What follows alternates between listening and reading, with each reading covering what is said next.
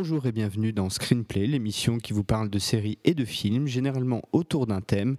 Ça se passe tous les 15 jours et ça commence maintenant.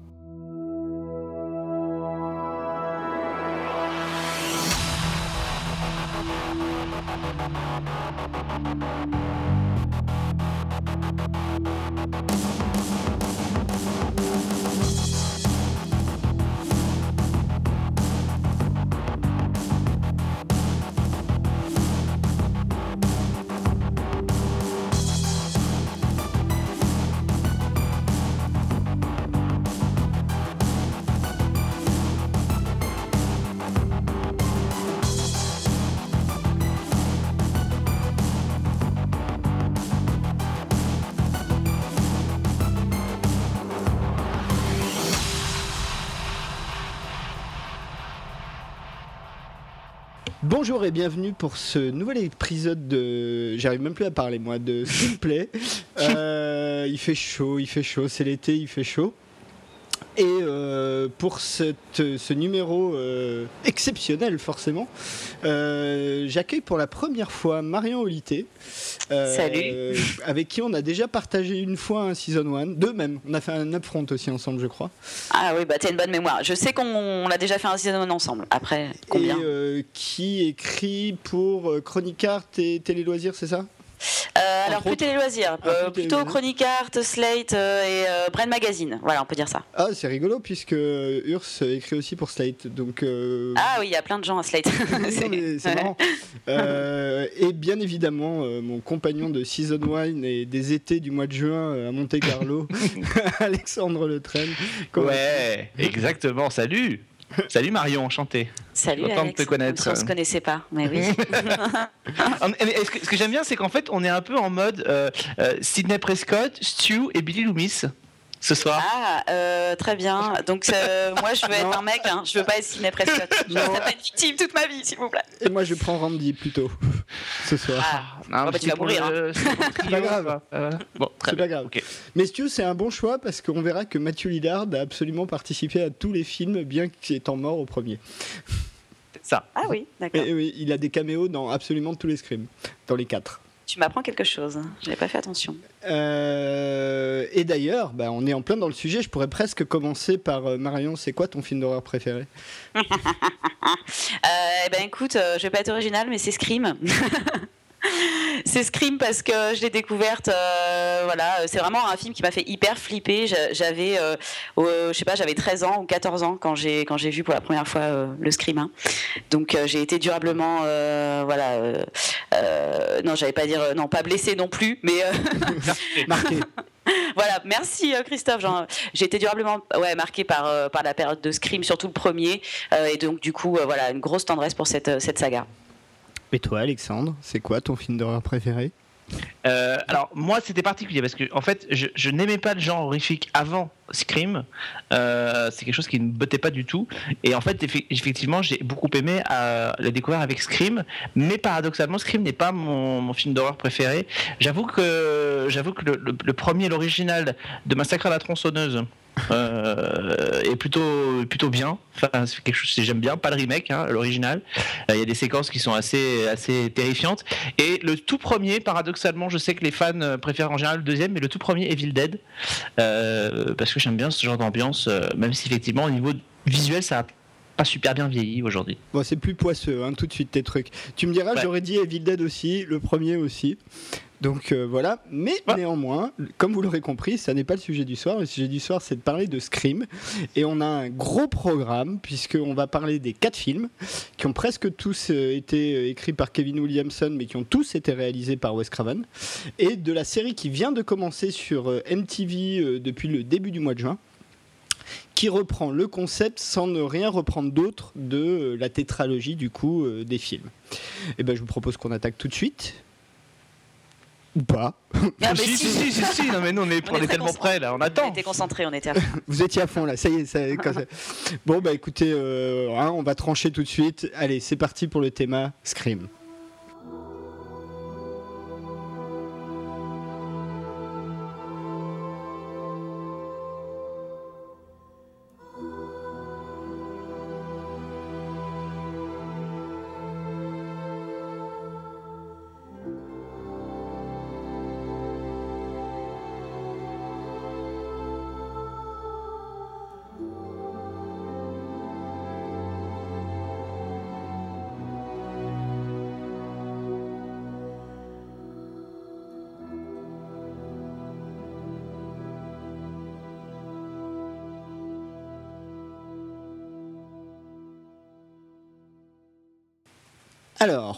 Commencer ce thème, peut-être petit quiz.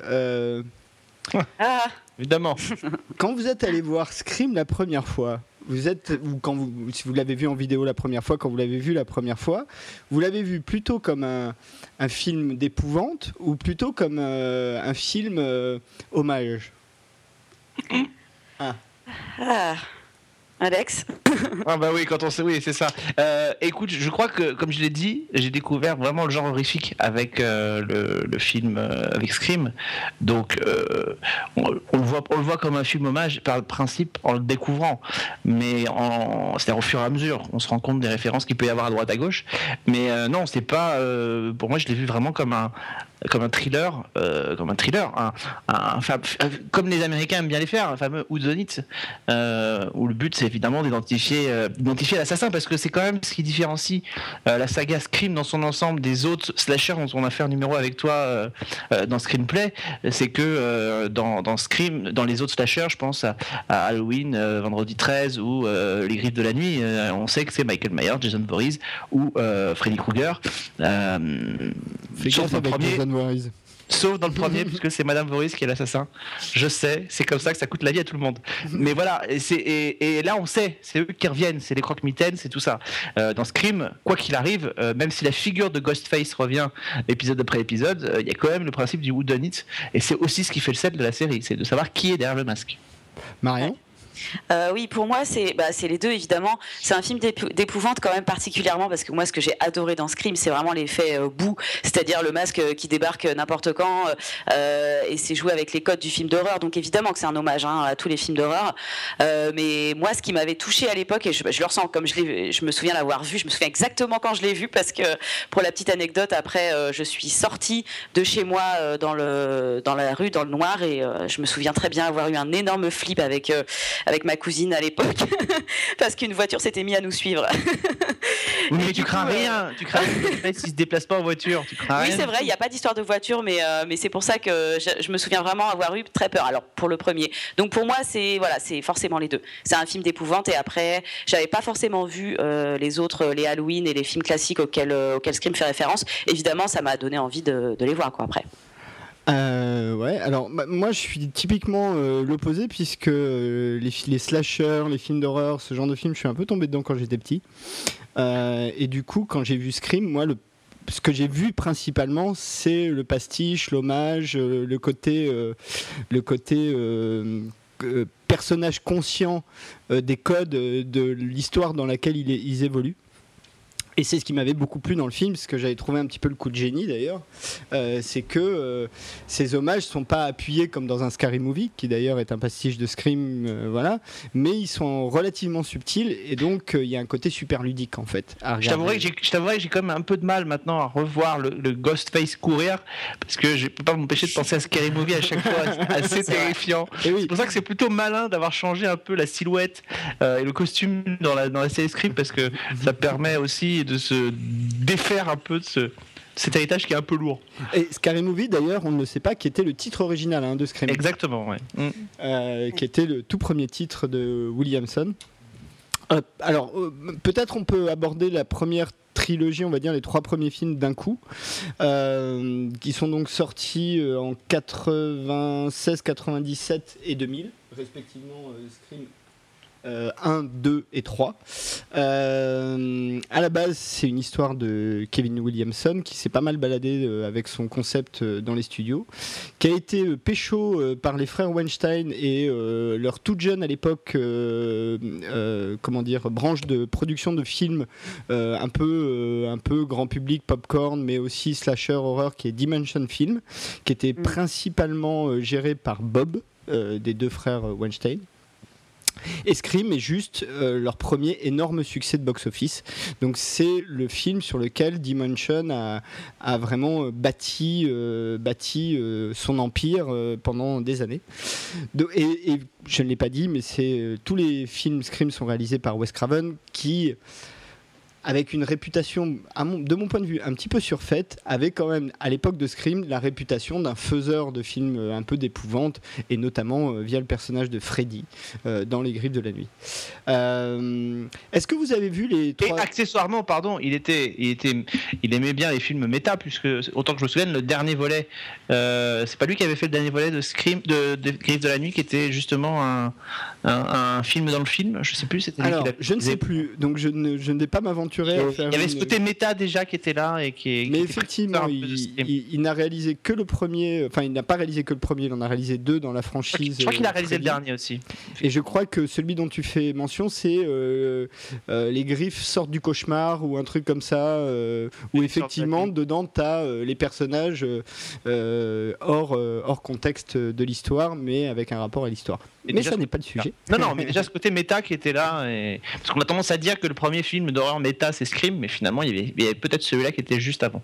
Ouais, c'est possible. Et puis, on a sans doute eu des tas euh, avant. C'est juste que, il me semble que celui-là, et c'est là où euh, j'aimerais votre avis, celui-là, il est tombé pile poil, en fait. C'est-à-dire.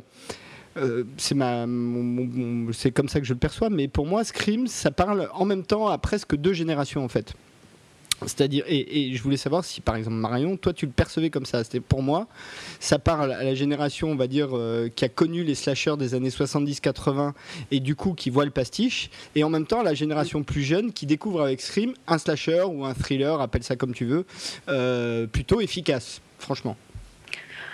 Oui, oui, c'est sûr que ça, peut parler aux deux générations. Après, je pense que celle qui est très attachée à Scream, c'est la génération euh, qui est née dans les années 80-90 et qui a découvert euh, euh, les Scream quand ils étaient jeunes, adolescents, entre 13 ans et 17 ans. après, évidemment, le, film a pu plaire à, des personnes qui sont nées dans les années 70 et qui connaissaient mieux, qui avaient déjà vu pas mal de films. Mais je pense qu'ils n'ont pas la même tendresse qu'on peut avoir, entre parenthèses, nous, les trentenaires, face à cette saga. C'est plus un passage de témoin en fait. Euh, c'est comme, si les, c'est comme si les guests, enfin les, clins d'œil dans, dans Scream euh, servaient effectivement à passer le, témoin entre euh, l'ancienne génération de, slasher et, la nouvelle. mais juste pour faire un parallèle, parce que comme on parle de, on va parler de tout ce soir, je trouve que l'arrivée de Scream à la télévision est extrêmement logique parce que dès le premier Scream, il y avait quand même beaucoup de choses de, télé.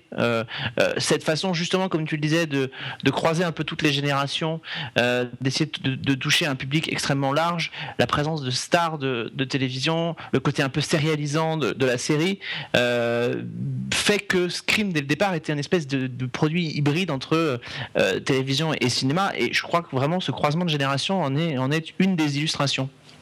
Euh, alors c'est d'autant plus vrai, je trouve, que euh, on pourrait qualifier au même titre que euh, c'est un long débat, mais au même titre qu'on pourrait dire que Miami Vice est né de MTV Cops, enfin du, du, fameux post-it, voilà. Scream, c'est presque un MTV slasher dès le mm. départ. Ah ouais, tout à fait. que c'est une bande d'étudiants avec une le, degré euh, de high school drama euh, juste ce qu'il faut, avec la bande son euh, qui va bien de l'époque évidemment. donc moi je trouve qu'il y a ce côté-là dès le départ en fait. Et c'est pour ça que et c'est pour ça qu'on est assez d'accord tous les deux pour dire que sur ces points-là en tout cas la, série Scream, bien que ce soit pas du tout ce qu'on entend et ce qu'on lit à droite à gauche, la série Scream est, assez proche de ce qu'était le, film dans les années 90 avec des variations, avec des choses un peu différentes, avec des des, peut-être des choses plus abouties dans le film que dans la série, mais grosso modo, tout ça on le retrouve. C'est-à-dire, euh, euh, dès le premier épisode de Scream, quand même, on a des personnages qui sont quand même pas hyper euh, charismatiques et, honnêtement, qui, moi j'ai revu Scream 4 pour préparer l'émission, j'avais envie d'élever une statue à l'assassin dans le Scream 4, je vais pas le spoiler, on va éviter, mhm. qui avait qui plantait à un moment donné Sidney Prescott. J'ai dit enfin il nous en a débarrassé quoi. Donc on y a on y a cru, et ben non. Et ben non. Et, ben non, mais mais la, mais la saga Scream, pour moi, ce que, ce que j'aime beaucoup, c'est que c'est une saga qui, euh, qui veut rester moderne et parler à, son, à sa jeune audience. Euh, alors, elle parle évidemment à, à, des personnes comme nous qui, qui avons vu le, le, film il y a très maintenant, dans, quand, quand, on était ado. Mais euh, Scream 4, comme Scream la série, elle tente, bon, alors un peu plus maladroitement hein, pour moi en ce qui concerne la série, on va y venir, mais elle tente quand même de parler toujours à sa génération, de se moquer des nouveaux travers qu'on avait peut-être un petit. Enfin, c'était pas les mêmes qu'on avait dans les années 90 qu'en 2010, quoi. Et, et moi, ça, j'aime j'aime beaucoup ça dans la saga. Euh, clairement. Euh, bah, peut-être il y a un truc juste qu'on n'a pas fait, c'est qu'on n'a pas dit euh, au cas où hein, il y a des gens qui soient restés dans un bois, de quoi parler Scream en fait? on a temps, les pauvres auront-ils envie, d'écouter 12 heures d'émission sur Scream s'ils n'ont pas vu les films? Non, Je ne sais mais pas. on n'est pas obligé de parler de tout le, bah. du, du, détail de chaque film. Mais est-ce que quelqu'un a envie de pitcher la base de Scream, du premier, on va dire? Bah, un tueur, un tueur masqué, euh, surnommé assez vite Ghostface, euh, trucide à tout va euh, dans une petite ville qui s'appelle Woodsboro, des jeunes, des moins jeunes, enfin tout ce qui peut passer à travers de son champ de vision et de son couteau, et tout ça lié au passé d'un meurtre commis un an plus tôt, celui de Maureen Prescott, qui avait une sale réputation dans la ville. Un type avait été arrêté à l'époque, Cotton Weary, pour son meurtre, et, et un an plus tard pour l'anniversaire, parce que c'est toujours pour les anniversaires d'un événement tragique que un tueur en série revient dans une petite ville, et eh bien, euh, eh bien voilà, les meurtres recommencent. Et y a-t-il un lien avec euh, la naissance de et le passé de, Sidney Prescott, donc la fille de Maureen, eh bien c'est ce qu'on découvre petit à petit euh, sur les quatre épisodes de Scream, puisque la particularité, c'est ce côté un peu sérialisant, je disais, c'est que c'est une seule et même histoire, c'est-à-dire Maureen, Sidney Prescott et sa mère sa vie, son œuvre. sa, famille en général, on peut dire en fait. Et sa famille, oui, c'est clair. ouais, ouais. Et sa famille en général, oui, mais enfin tout est lié quand même euh, au départ à, Maureen, quoi. C'est elle la, la, responsable de tous les mots. MAUX. Ouais. Et donc après, euh, c'est sa fille qui reprend le flambeau. ouais, ouais, ça, ouais. Elle était sympa, hein. j'aime bien Yves Campbell. Hein. Euh. Mais elle jouait bien, moi, je trouve. Euh, j'ai revu le premier, et, et ce que j'ai beaucoup aimé dans le premier par rapport justement au, à la série, encore une fois, mais c'est que les, les, jeunes acteurs de, du premier Scream, ils jouaient vraiment bien. Il y avait Courtney Cox, Neve Campbell, c'était une Scream Queen parfaite, moi, je, je, ouais, Ouais, t'as tout, mais t'es quand même pas exceptionnel. Hein. Non, bah, après les seconds rôles, mais les deux tueurs étaient géniaux ils, étaient, fous, quoi. Ils étaient, ils étaient super. Euh, comment ils s'appellent Donc il y avait euh, Matthew Lillard et. Euh, voilà, merci. Le héros Jericho. Le héros Jericho, d'ailleurs, dans lequel il retrouvera Eric Knussend, qui joue dans Scream 4. Fun fact. C'était le fun fact. Il y en a plein. Ne lance pas là-dessus, s'il te plaît, Marion. Monsieur fun fact. Mais non, parce que alors, je suis assez d'accord avec toi, Marion, là-dessus. C'est vrai que il y a, un, vrai cast réussi, mais surtout, je trouve, il y a, quand même cette écriture de Williamson. Il faut, faut, rappeler peut-être aussi qu'à l'époque, il n'avait pas encore fait Dawson à ce moment-là. Euh, que Dawson, il le dit lui-même, hein, parle totalement de sa propre adolescence euh, et de ce qu'il a vécu avec une girl next door qui venait chez lui, euh, etc. Mais du coup, quand tu revois Dawson, tu comprends que ce mec-là, à ce moment-là de sa vie, il avait une vraie compréhension du monde adolescent en fait. il savait parler aux ados. Et eh, franchement, j'espère que c'était pas totalement ça parce qu'il devait être chiant comme mec. Parce que Dawson Leary, il est quand même chiant comme mec. Oui, non, enfin, Dawson a quand même parlé à beaucoup d'adolescents, ne t'en déplaise. Hein, mais ah, mais non, ah, non, mais j'adorais Dawson. J'adorais Dawson, ah. mais le, le, personnage était quand même assez. Et d'ailleurs, je crois qu'il y a un hommage à Scream dans la première saison. Absolument. Absolument. Et, non, pas dans la première. Peut-être dans la première, je sais plus. Euh, d'ailleurs, c'est assez drôle parce que euh, petite anecdote, euh, puisqu'on en est à nos petites anecdotes perso, dont nos auditeurs n'ont absolument rien à faire, mais qu'on va raconter quand même. moi, quand j'ai appris que une série sortait estampillée Kevin Williamson, Dawson, Dawson Creek, moi j'étais persuadé qu'on était dans la veine de The Creek. non, mais j'étais persuadé qu'on était là-dedans. C'est-à-dire qu'on allait dans une petite ville dans laquelle il y avait avoir des trucs comme ça. Donc quand j'ai vu arriver cette histoire d'adolescent, j'ai été extrêmement surpris parce que je voyais, mais, en même temps, on retrouvait tout ce qui a fait le sel des Screams, c'est-à-dire ce côté très méta, très, euh, très référencé. Absolument. Et, d'ailleurs jusqu'au bout, puisque euh, à la fin de Dawson, Dawson est un showrunner d'une série qui s'appelle The Creek et d'ailleurs, dans toutes les saisons de Dawson, justement, il y a, euh, alors au moins dans les trois premières, il y a l'épisode Halloween où ils font n'importe quoi et où c'est justement toujours dommage au film d'horreur. Et accessoirement, puisqu'on est dans le fun fact, euh, Michel Williams a joué dans euh, Halloween 20 ans après. Mais c'est vrai. Et dans, tout à fait vrai. Et dans Halloween 20 ans après, puisqu'on en est toujours dans les fun facts, il y a une scène. Où... Non, non, mais il y a une scène où ils sont en train de regarder un film à la télé et ils regardent Scream. Ouais. Et on revient à Scream. Oh puisque dans Scream, le premier, dans la grande scène de fin, il regarde Halloween. Très beau. Vous m'avez perdu là totalement, mais. Euh... Il y a, on a parlé, oui, d'accord. Scream Dawson, 20, Halloween 20 ans après. Très bien. Qui était pas terrible d'ailleurs. Hein. Moi, je me souviens de l'avoir vu il y a longtemps. Non, mais... non, il était pas, pas bien du tout. Même. Non, c'était ça. Hein, mais... mais... en tout cas, oui, bah, Scream en plus a lancé une vague de, de, une tendance des slasher movies après dans les années 90 euh, à laquelle moi je, je sais pas vous, mais moi j'ai adoré. Après les Souviens-toi l'été dernier. Kevin Williamson encore. Voilà, ah Kevin Williamson, oui. Urban euh, Legend. et compagnie, Urban Legend. Voilà, ça, il y a eu euh, comme ça une vague de films d'horreur vraiment spécifiques pour le coup. C'était le slasher. Et moi, j'aime bien les films d'horreur en règle générale, mais c'est quand même le slasher pour lequel j'ai une tendresse euh, plus particulière. Alors, le seul truc qui fait que Scream n'est pas tout à fait un slasher, euh, c'est qu'il y, y a, une règle de la, une règle entre guillemets, c'est pas vraiment une règle, mais il y a un principe des séries de slasher, c'est que ça, ça se focus autour du, du boogeyman, du, du, méchant. Donc celui qu'on retrouve d'un épisode à l'autre, c'est le méchant. Là, euh, Scream, c'est l'inverse, c'est-à-dire ça se focalise sur les victimes qu'on retrouve d'un épisode à l'autre. Enfin, Ghostface revient, même si ça change. Oui, c'est justement là le, petit coup de génie, je trouve, le, le bon coup d'écriture, c'est que même si le tueur est différent, le costume reste le même. Donc, d'une certaine manière, le boogeyman pendant 80% du film jusqu'à la scène finale, c'est globalement le même, quoi. Et d'ailleurs, c'est le même, c'est le seul, puisque je, euh, je, crois que dans Urban Legend 2, euh, c'est euh, le même assassin que dans le 1, et que dans Souviens-toi l'été dernier, c'est encore une fois le même pêcheur qui revient. Euh, en même temps, ce cache. Hein dans l'héroïne. Oui, on trouve l'héroïne, mais c'est vrai que le côté boogeyman est plus récurrent. En même temps, il faudrait vraiment qu'on ait affaire à deux crétins pour avoir envie de se foutre deux fois de suite avec le même un tueur différent sous le costume d'un pêcheur. Oui, oui. oui. le costume d'affilée, c'est un peu compliqué conceptuellement. Non, mais c'est ça. Et puis en plus, le costume de Ghostface, il est quand même vachement bien. Moi, j'ai toujours rêvé d'en avoir un comme ça.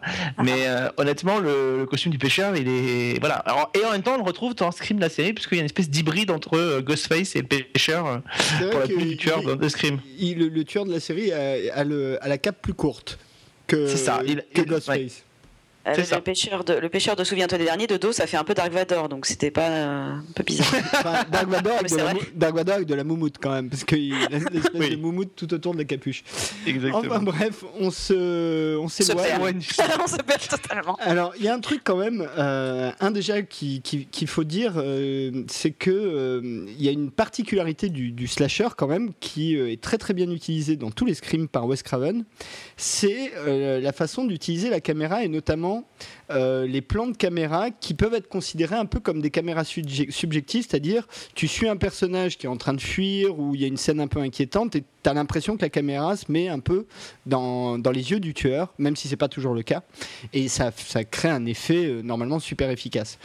Et, euh, d'après vous, est-ce qu'une partie de ce qui a fait le succès de, Scream, ce qui fait que ça marche, en tout cas la première trilogie, c'est justement le fait d'utiliser les codes de, de, mise en scène du on va dire, plus euh, traditionnel.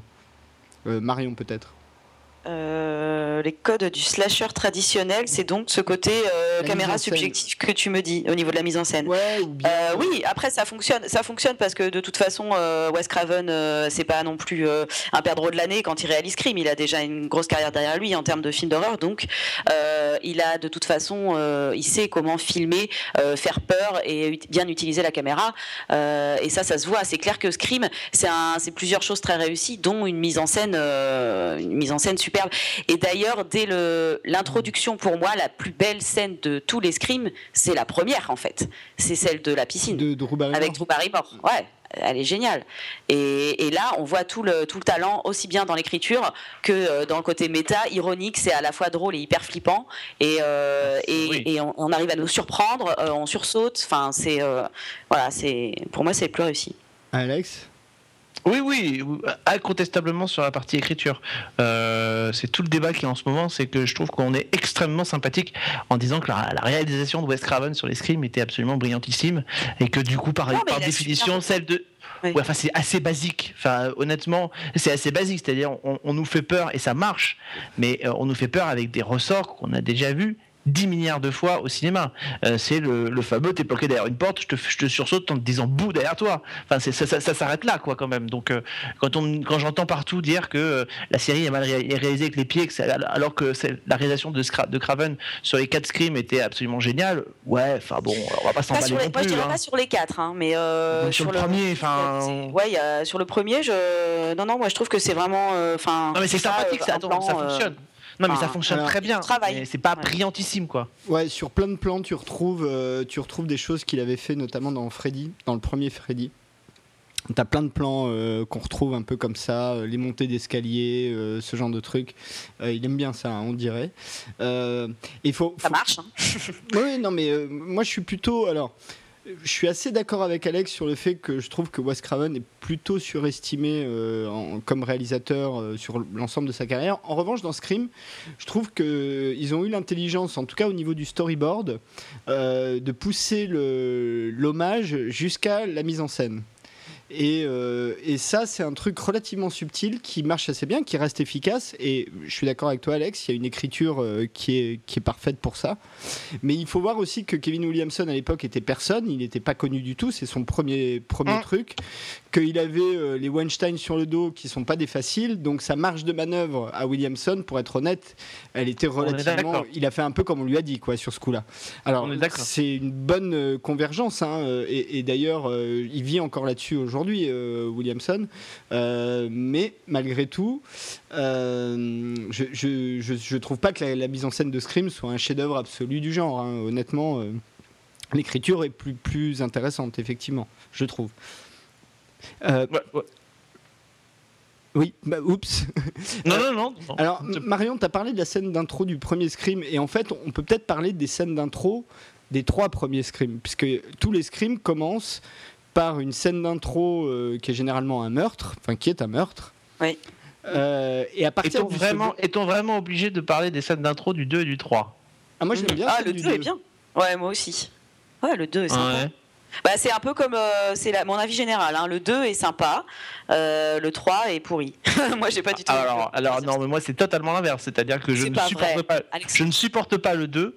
Euh, je ne supporte pas le 2. C'est tout, ce que, c'est tout ce que je déteste jusqu'à la fin que je trouve la, la, résolution de la fin ne m'a pas du tout plu. Et par contre, le 3 m'a bien fait triper. Bon, là où je t'accorde que le, tueur du 2 est un peu pourri. Euh, en revanche, euh, moi, non. Mais les deux. Hein. Non, mais en revanche, dans le 3, le film dans le film. Mais si, c'est Timothy Oliphant, le deuxième, euh, le tueur. Yep. Ah, j'ai peut-être spoilé des gens, mais enfin bon, j'ai spoilé des gens sur un film qui a 15 ans, donc désolé les gens. Non, non, non, Alors, sur la première trilogie, on peut spoiler à, donc, à partir ah, du 4, comme le 4 date de 2011, au cas où. On, bah, va attendre un peu. On va attendre un peu. Ouais, d'accord. Dans le, dans le Scream 2, c'est le, le, mec fan de Sinoche, un peu le, le nouveau Randy, là. Euh, et la mère de Billy. Voilà, et la mère de Billy. Moi, la mère de Billy, j'y croyais pas du tout. En, revanche, le, le, fan de ciné un peu barré, euh, pourquoi pas. Mais, mais ce que je voulais dire, c'est que moi, ce que j'ai pas du tout aimé dans le 3, c'est euh, c'est qu'il a voulu trop en faire, quand, un peu comme, euh, comme dans Dawson d'ailleurs, quand il en fait trop et qu'il veut faire le film dans le film, ça devient complètement too much, on n'y croit pas. moi, j'ai j'ai pas sursauté en plus, enfin, c'est aussi pour ça que j'aime Scream. Dans le 3, je trouvais ça ridicule, le fantôme de la mer, plein de sang, là. Enfin, c'est moi, euh, le 3, euh, c'était quoi, mais c'était quoi déjà la scène d'intro du 2 Je me souviens le 2, Dans un cinéma. C'est Omar Epps et ah, oui, Pinkett, qui n'était pas Smith à l'époque, qui sont au Cinoche en train de regarder l'adaptation en film de l'histoire du premier Scream qui s'appelle Stab, absolument, et ils se font massacrer joyeusement à cette occasion. Oui, alors j'ai rien dit. C'est la seule scène du 3, la seule scène du 2 qui est sympa, effectivement. Je retire ce que j'ai dit. Le, coup de faire le stab, ça c'était sympa, mais après ils en font trop, je trouve, en, en nous emmenant carrément sur le tournage euh, dans le troisième, quoi. Là, ça fait trop, moi. Je, décroche, en fait. Je préfère revenir à la tragédie originelle comme ils ont fait dans le. Oui, mais c'est beaucoup plus logique. C'est-à-dire que je trouve que moi, ce que je reproche aux deux, euh, c'est d'avoir de, n'avoir été finalement qu'une séquelle. Euh, pour moi, et de simplement reprendre le, code de ce qui a été fait dans le deuxième en, mettant un peu des éléments de surprise. Mais il n'y a pas grand-chose de plus, je trouve, dans la trame, à part effectivement dans cette scène d'ouverture. Euh, je, je, je, qu'à voir, je m'en souvenais plus. J'ai tellement balayé le 2 que je m'en souvenais même plus de cette scène-là, qui est plutôt réussie.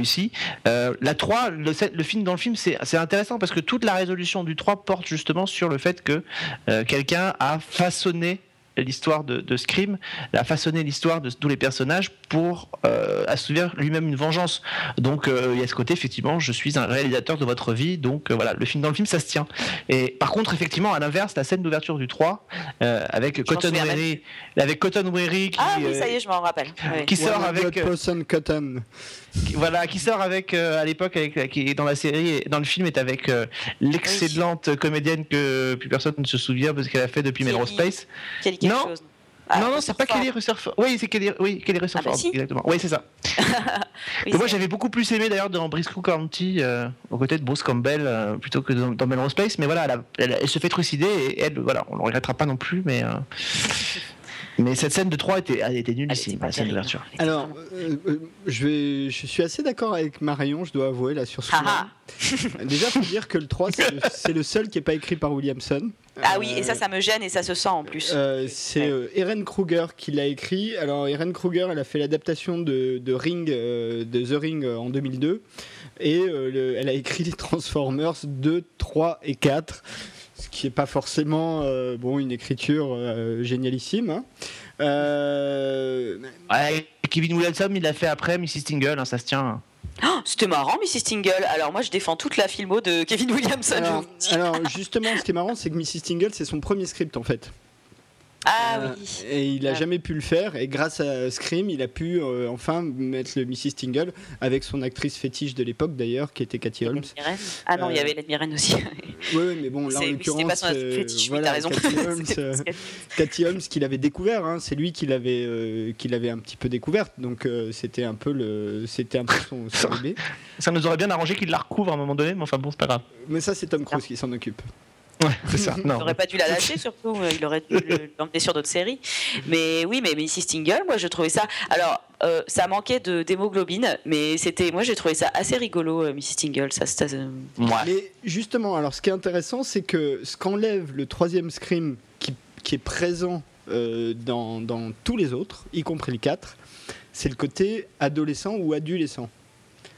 Ouais c'est aussi le seul qui parle de gens qui sont tous euh, adultes, qui bossent euh, ou pas, enfin peu importe, mais qui sont tous adultes. Alors que dans le 1, le 2 et le 4, euh, on mm. te parle soit de lycéens, soit d'étudiants en fac. Quoi. Ouais, et du coup, mm. ça dénature. J'avais pas pensé à ça, mais c'est un très bon argument, Christophe. Ouais, ouais. ça dénature un peu l'esprit de Scream, en fait. Et voilà, maintenant que j'y repense, ça doit être ça qui m'a dérangé aussi. Et, du coup, c'est aussi une des raisons, on, on, y reviendra, qui fait que la série revient un petit peu aux sources justement de ce côté-là. Mais déjà, le 4 revenait un peu aux sources. Euh, Complètement. D'ailleurs, la série emprunte beaucoup plus du 4 finalement que de la première trilogie. Mais on y reviendra.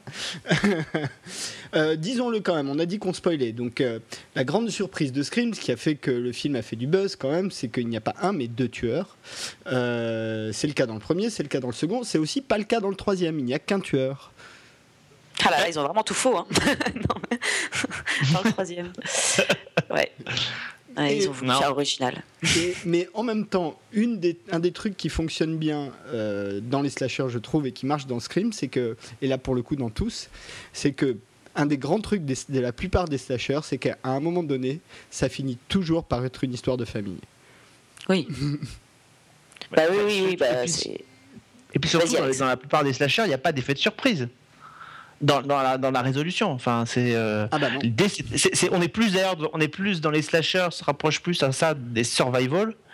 Euh, où le but c'est effectivement de, enfin c'est pratiquement de tenir le coup et pour faire l'analogie avec euh, Freddy Krueger, c'est de survivre euh, jusqu'au matin quoi, jusqu'à ce que le soleil se lève. Donc on est plus dans cette, donc quand le tueur aura été éliminé ou en tout cas neutralisé, on pourra, on pourra espérer, on pourra espérer respirer. C'est ça aussi qui a changé fondamentalement Scream, c'est qu'il a réinsufflé cette dose de, de surprise et de twist à la fin qu'il n'y avait pas dans les autres films, dans, dans aucun des slashers. On, allait, on allait les voir d'ailleurs pour autre chose. On, on, allait beaucoup plus voir les slashers euh, de la première génération, comme on allait voir après les, les, les, les fameux euh, horror porn, euh, les hôtels et tout comme ça. C'était plus pour le côté un peu défouloir et, et, côté un peu, je te cours après, je vais te trucider et tout ça, mais, ouais, mais justement, pas de surprise. Ce qui est intéressant avec Scream, c'est que ça arrive après cette vague-là, et une vague qui s'est terminée dans la plupart des cas par des trucs absolument ridicule. Enfin, les derniers Jason ou les derniers Freddy, euh, ça confine à la connerie absolue. Et du coup. Ah, Jason contre Freddy, c'est pas mal. Ouais, si tu veux, mais euh, Jason X dans l'espace, euh, enfin bon, t'en, as quelques-uns comme ça. Hein. D'ailleurs, il y a un des épisodes de Stab qui allait dans l'espace aussi, le disent dans le 4. Oui, c'est drôle ça. Non, non, non, non. Il, il est pas dans l'espace, ils font du voyage dans le temps. Ah oui, voyage dans le temps, pardon, c'est vrai. Ils font du voyage dans le temps. Et, et, et ça, c'était. Il y, a un côté dans Scream, et c'est moi, je trouve, qui fonctionne bien. Et dans la sensation du spectateur, je trouve que c'est ça aussi qui marche. C'est qu'il y a un mélange perpétuel d'une certaine forme d'humour, parce que même si t'as pas tous les codes, il y en a quand même pas mal que la plupart des gens ont, même s'ils n'ont pas vu les films, tu vois. Euh, L'inconscient collectif intègre les Jason, les machins, même si tu n'as pas vu les films. Et du coup, que, qui fait que perpétuellement, quand tu vois les films, en tout cas, euh, les, quatre films d'ailleurs, hein, c'est la dynamique tu passes à des moments euh, de, flip, à des moments un peu fun où il y a une référence, où il y a euh, les règles de la séquelle, du, chapitre final, du reboot, enfin ce genre de trucs. Euh, est-ce que ça, ça fait, ça fait partie des choses où même si vous n'avez pas la culture, ça vous fait réagir, Marion? Euh, euh, alors après, ça doit dépendre des spectateurs. Moi, je peux parler que pour moi. J'adore les, les j'adore les, les, films et les œuvres méta entre parenthèses, qui justement ne prennent pas le téléspectateur pour un con et, euh, et prennent euh, en compte le fait que le téléspectateur a une culture et, euh, et il joue avec ça. Et la, la culture du film d'horreur, effectivement, même si on n'a pas vu 15 millions de, de, films, on sait que il y a toujours le regarde pas, ne dis jamais, je reviens tout de suite parce qu'on ne revient jamais. retourne, il est derrière toi, il est derrière toi. Enfin, voilà, c'est des, des Excuse-moi, mais tous les, tous les connards dans Scream la série, ils n'arrêtent pas de dire je reviens. Hein. Mais justement, c'est très. Oui, oui. Bon, après, peut-être qu'ils font exprès. Enfin, euh, peut-être que c'est. Bah, ils n'ont pas l'air. Hein. Ils, ont l'air d'être très premier degré. Bon, alors oui, bah, la série, juste. Oui, moi aussi. Hein. Enfin, on va en reparler de la série, mais en tout cas, là, on est sur les films. Et, et, euh, et ça, moi, j'adorais ça dans les films. Et c'est aussi d'ailleurs ce que je recherche et ce que j'aime dans, dans, pas mal de séries télé. C'est euh, le côté méta, c'est le côté on joue avec ton intelligence et euh, on essaie de te surprendre. Euh, et ça marchait, ça marche très bien. Un scream, si ça marche, c'est parce que un, ça fait flipper, donc il y a le côté boue. Il y a le côté, comme tu disais très bien, Alexandre, qui a fait, qui c'est qui derrière le masque. Et il y a côté euh, ironique, euh, euh, beaucoup d'humour. C'est vrai que pour moi, Scream, pour ça, c'est totalement une anomalie parce que c'est un film qui a énormément d'humour. Enfin, après, il y a peut-être d'autres films d'horreur qui ont de l'humour comme ça, mais et pour autant, on a quand même, à un moment donné, on a quand même un petit peu peur, quoi. Alex? Oui, non, non, non, je suis assez, je suis assez d'accord. Je, je, me souviens plus trop l'état d'esprit dans lequel j'étais, effectivement, euh, parce que même si j'avais pas vu les slashers et les autres films d'horreur, j'en avais déjà entendu parler, donc euh, j'étais pas notamment totalement euh, neutre et, et, vierge de toute connaissance de ces films-là. Mais oui, ça fonctionne, ça fonctionne. Mais de toute façon, c'est surtout valable pour le premier, parce qu'à partir du moment où on franchit le cap du deuxième, les références par rapport au premier se font tout seuls aussi, quoi. D'ailleurs, il y a des règles hein, qui sont posées dans tous les scrims et qui en général sont respectés dans le film. Euh, vous voulez que je vous les redonne rapidement comme ça? Allez, vas-y. Alors, premier, premier film, hein, donc le, premier chapitre, les règles sont 1. Euh, tu ne survivras pas si tu as, si tu, euh, si tu as des relations sexuelles. 2. Tu ne survivras ah, pas. Ça, c'est pas respecté, enfin. Christophe, Neve Campbell, elle survit Oui, mais Neve Campbell, c'est l'anomalie. C'est ah, quoi? voilà. C'est l'anomalie. Bah oui, mais c'est un détail. Euh, deux, tu ne survivras pas si tu bois ou si tu prends de, la drogue. Ça aussi, euh, c'est un peu l'anomalie. Mais en revanche, après. euh, trois, tu ne survivras pas si tu pars en disant je reviens. Ça, c'est vrai. Suite. Parce qu'on ne revient jamais. 4. Tout le monde est suspect. Bon, ça, ça marche. 5. Tu ne survivras pas si tu demandes qui est là. Et 6. Tu ne survivras pas si tu euh, sors investiguer un bruit étrange. Ah, ça, ça, ça globalement, ça marche. Règles de la séquelle. Alors, les règles de la séquelle sont le temps que je les sorte. Donc, il y en a moins. C'est 1. Le nombre total de morts doit être supérieur au premier, à l'original. 2. Les morts doivent être beaucoup plus élaborés, avec beaucoup plus de gore et beaucoup plus de sang. Et. Euh... euh et 4, 3, euh, ne jamais, jamais assumer en aucune circonstance que le tueur est mort. Ah oui, mais ça, c'était dans, même dans la bande-annonce de Scream 2, c'était Randy qui les disait, ça. Bah, en fait, il est en vidéo. Ouais. Ah oui. Enfin, règle, de la, du chapitre final. Non, mais pardon, il n'est pas, en, pas en vidéo, il est encore là dans le. ah oui, c'est dans le 3 où il est en vidéo, pardon. Hum. C'est dans le 3 où il est en vidéo. Il est encore là, il se fait tuer justement dans le 2. Euh, chapitre final, donc le 3. Le tueur doit être euh, super humain, Euh, rien ne peut l'atteindre. Il faut plus que le, poignarder, lui tirer dessus. Enfin, il est, il est formidable. tout le monde peut, tout le monde peut, tout le monde peut mourir, y compris les personnages principaux. Oh, mais ça, c'est faux. Ça, on n'y croit tellement pas. N'est-ce pas? Euh, et la seule chose qu'on sait euh, au sujet des trilogies, c'est qu'au troisième, toutes les, tout est remis à, plat sur la table. Tout est remis en cause. Il y a une nouvelle révélation qui arrive. Ouais, c'est exactement ça. Effectivement, je crois que la résolution du Scream 3 était plutôt sympathique en fait. C'est vraiment juste moi les, toutes les scènes d'épouvante euh, euh, avec les, acteurs. Il y en avait une qui était particulièrement agaçante qui jouait la Gellweather, euh, la Gellweather du film. Et cette actrice d'ailleurs, elle a joué dans Louis il y a pas longtemps. Elle est très bien, mais dans, ce, film-là, elle, a un rôle tellement énervant. Elle est pire que la, la Gellweather originale. C'est par cœur posé qui est déjà ouais voilà qui est déjà gratiné. Et là ils étaient c'était c'était une moi c'est ouais c'est ça aussi que j'ai pas aimé dans Scream 3 c'est euh, le casting m'avait un petit peu euh, pris j'avais pris en grippe. Il y a un flic aussi qui sert à rien euh, bah, c'est pas Patrick Dempsey qui incarne Patrick Dempsey absolument c'est Patrick Dempsey. Voilà. Il y avait quand même Jimmy O'Connell dans Scream 2 hein, c'est quand même pas non plus la panacée hein. Oui, et d'ailleurs dans Scream 2, il y avait un truc incroyable, c'était quand même une scène de comédie musicale où ils se mettaient tous à chanter euh, Forever and Ever. ah non, non, c'est pas ça. Non, non, c'est une scène de théâtre grec euh, dans non, Non, il y a une scène, la scène où il, euh, Jerry O'Connell va dans, un, dans une ah cantine pour reconquérir Sydney. Où il fait Jerry Maguire, ouais. Voilà, et ça c'était vraiment ridicule. Mais bon. Bah, d'ailleurs, il y a Jerry O'Connell dans. Non, ça c'est dans le 2. Oui, c'est ça, c'est ça. Euh, d'ailleurs, il y a tout le temps des caméos hein, dans Scream. Donc, euh, Wes Craven fait des caméos dans 3 sur 4. Euh, dans le premier, il est très reconnaissable puisque c'est lui qui joue le concierge du lycée, habillé avec un pull rouge et ah vert qui s'appelle Fred. Voilà. Il y a Matthew Lillard, je l'ai dit, qui meurt, puisque c'est un des deux tueurs du premier, qui est là dans absolument tous les screams. Mais alors vraiment, faut, vraiment s'arrêter sur l'image pour le voir. Mais il est là tout le temps. Euh, visiblement, il s'est très bien entendu avec Wes Craven et euh, il y a tout un tas de trucs qu'il dit dans le premier Scream qui n'étaient pas écrits en fait. Du genre, euh, ça va, mes parents vont être furieux, ce genre de trucs. Ah, ça c'était tellement drôle. mes parents vont être sacrément en pétard contre moi, c'est ça qu'il dit. Je me souviens de certaines répliques du premier. Quand elle lui dit, il lui dit, mais t'es où? T'as appelé les flics? Ouais, c'est ça, alors qu'il a, il a buté 27 personnes. et lui dit, mes parents vont être en pétard contre moi. Et Enfin, dernière chose qui fait que le 3 est différent de tous les autres, c'est que dans tous les autres, le cocktail de personnages est strictement le même.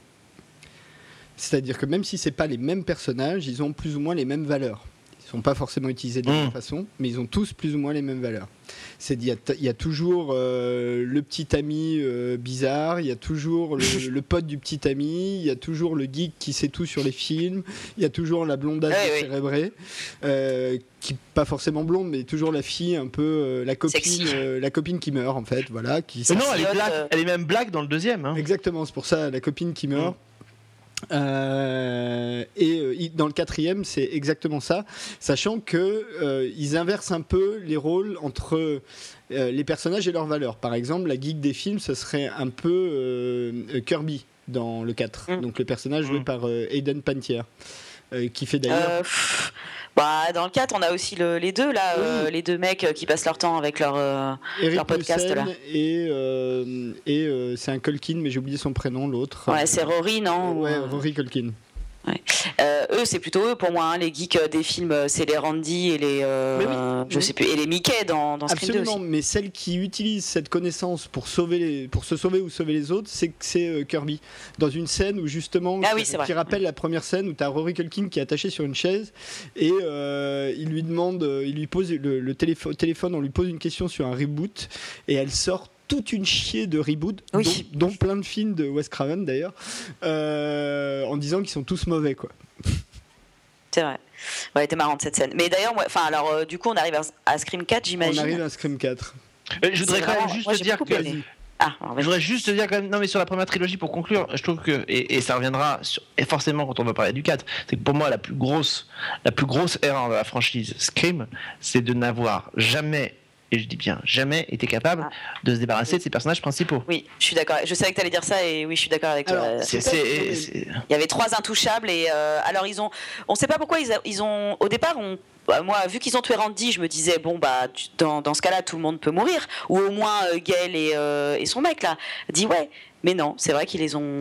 Non, mais surtout que dans tout ce qu'a dit Christophe, dans tout ce qu'a dit Christophe, dans toutes les règles euh, qu'a dicté Christophe, il y a une règle qui, est, qui, qui était qu'il ne fallait pas donné, si c'était pour ne pas la, satisfaire, c'était précisément tout le monde peut mourir. Euh, parce que euh, c'était la seule qu'il fallait pas donner. C'est comme, en fait, c'est comme quand dans beaucoup de séries, on te dit, euh, on va, c'est comme quand il y avait Cult et qu'on te dit, on va, on va te montrer ce que c'est qu'une série culte. comme quand on te dit, on va, on va créer un succès musical parce que forcément, quand on se met à faire ça, on se tire une balle dans le pied parce que d'un seul coup, il y a une attente. tu es obligé de faire un truc qui va forcément pouvoir être culte obligé de. Non, il aurait fallu être capable de tuer ces personnages et, ça permet de venir au 4 parce que pour moi, ça a été vraiment la plus grosse escroquerie de toute la franchise Scream, c'est l'ultime oh. fin du 4. Alors ah, attendez, attendez, attendez, attendez, avant qu'on On va pas y venir tout de suite, mais c'est juste pour non, un peu on va venir rapidement, mais juste puisqu'on mentionne quand même un truc important, c'est euh, effectivement le trio de personnages qui est invariablement là dans tous les films, c'est-à-dire en l'occurrence euh, Sidney Prescott interprété par Neve Campbell et interprété par les mêmes acteurs hein, évidemment. Mmh. Gail, ah bah, Weather, Gail Weather interprété par Courtney Cox et Doué interprété par euh, David Arquette. Chose amusante à savoir, Doué aurait dû mourir à la fin du premier en fait. Oui, bah c'est pas, ça aurait pas été une perte, hein, parce que putain, il faut C'est vrai que c'est pas, franchement, moi j'aurais préféré qu'il garde Randy, hein, il était plus drôle, hein, mais bon, c'est. Oh là là, purée, mais même, Gail, mais même Gail Weaver dans le 4, elle devient, elle devient. Elle est hyper chiante dans le 4, je suis d'accord avec toi. Ouais, je te l'accorde. Bah en fait, elle est trop, elle s'auto-parodie, alors que les deux autres personnages euh, réussissent à garder une sorte quand même de, euh, de, de, de bah, parce qu'ils sont, c'est des personnages plus calmes, donc euh, elle, elle peut vite tomber quand même dans la caricature quand elle en fait trop. Courtney Cox dans son personnage de Gail Weathers, et là, elle en fait trop avec ses réplique à deux balles, euh, ou en gros c'est genre euh, tu sais pas qui je suis, moi je suis euh, Queen Gale et, et, voilà quoi. Enfin oui c'est ridicule. bah, surtout que dans le 4 le problème que ça pose c'est que comme donc Doué et Gale Weathers fricotent puis se marient. Comme d'ailleurs dans la vie à l'époque, Courtney Cox et David Arquette, hein, qui sont restés mariés jusqu'en 2013, je crois, ou quelque chose comme ça. et du coup, dans le 4, tu as tout un aspect un peu family drama autour d'eux, qui fait un peu de tâche dans le film, moi je trouve quand même. Ah, dont on se contrefout euh, à mort. Mais ceci dit, il y a beaucoup. Euh, ce, qui est, euh, ce, qui est pas, ce qui est paradoxal, c'est que dans le 3, dans le 4, il y a beaucoup de personnages qui, franchement, tu sens que c'est de la, chair à trucider. quoi. C'est-à-dire qu'ils ne servent strictement à rien, à part à un moment donné être là pour trucider. Je crois que la palme d'or revient quand même à la mère de. à la tante de. La pauvre, oui. oui, oui. la, la pauvre, dans le film. La pauvre, comédienne bah oui, sortie de Battlestar Galactica quand même, et qui vient, qui a deux scènes, euh, qui en plus, qui est une très bonne actrice, enfin qui est absolument mm, épouvantable dans, dans, le film, et qui ne sert qu'à se faire trucider euh, dans une scène euh, d'anthologie ridicule par le trou par lequel elle sort le char. Enfin, c'est, on est dans du, bah. dans du ridicule confondant, quoi. Bah, là, et là, le, Vas-y, vas-y, Marion, vas-y, vas-y. Non, oui, en fait, pour ce genre de, de, côté, il faut toujours tuer quelqu'un toutes les 10 minutes pour garder l'attention du spectateur. Je trouve que c'est plus réussi, justement, les deux flics qui se font tuer en faisant des, références, ou l'autre qui se fait tuer en disant mais, mais j'étais gay, fallait pas me tuer. Ça c'est drôle, ça c'est méta, ça c'est scream. Mais effectivement, euh, la mère là qui joue, euh, qui a deux scènes et qui meurt là, c'est clairement de la chair à pâté et c'est pas drôle et elle a même pas un petit truc rigolo à défendre. Alors euh, arrêtons-nous une seconde sur cette scène absolument mythique qui réunit Anthony Anderson. Alors Anthony Anderson, c'est un acteur black qui a joué dans plein de scary movies donc qui était assez connu pour ça à l'époque. Et, qui, je crois, a, repris, euh, a repris un, un, rôle dans les dernières saisons de euh, Law and Order, si je me trompe pas. Non, il fait, là, il fait euh, Blackish, c'est le. Oui, oui, oui, mais il me semble qu'il était dans. de Blackish. Oui, mais il me semble qu'il était dans les dernières saisons de Law and Order. Ça a été un des derniers comédiens, il me semble. Euh, Possible. Après le, retour, après le départ de, de, Denis Farina, je crois que. Ne, ne suivant pas, euh, je ne peux pas répondre. C'est pas bien, je sais, mais je ne suis pas. Euh, non, mais c'est pas grave. et Adam Brody, qui était juste rescapé de The aussi à l'époque. et, et quand même, Adam Brody effectivement meurt en disant je suis gay. non, c'est pas lui, c'est pas, pas, lui. C'est le pote. C'est euh, membre du club, ouais. Ah oui, exact. c'est le pote du club. Mais, mais surtout, Anthony Anderson euh, meurt en disant fuck Bruce Willis quand même. Voilà. Bon, ça c'est un petit peu, c'est drôle, c'est sympa. Voilà, c'est des morts euh, qui. il marche 10 minutes avec un, un couteau dans le front. oui, oui, oui.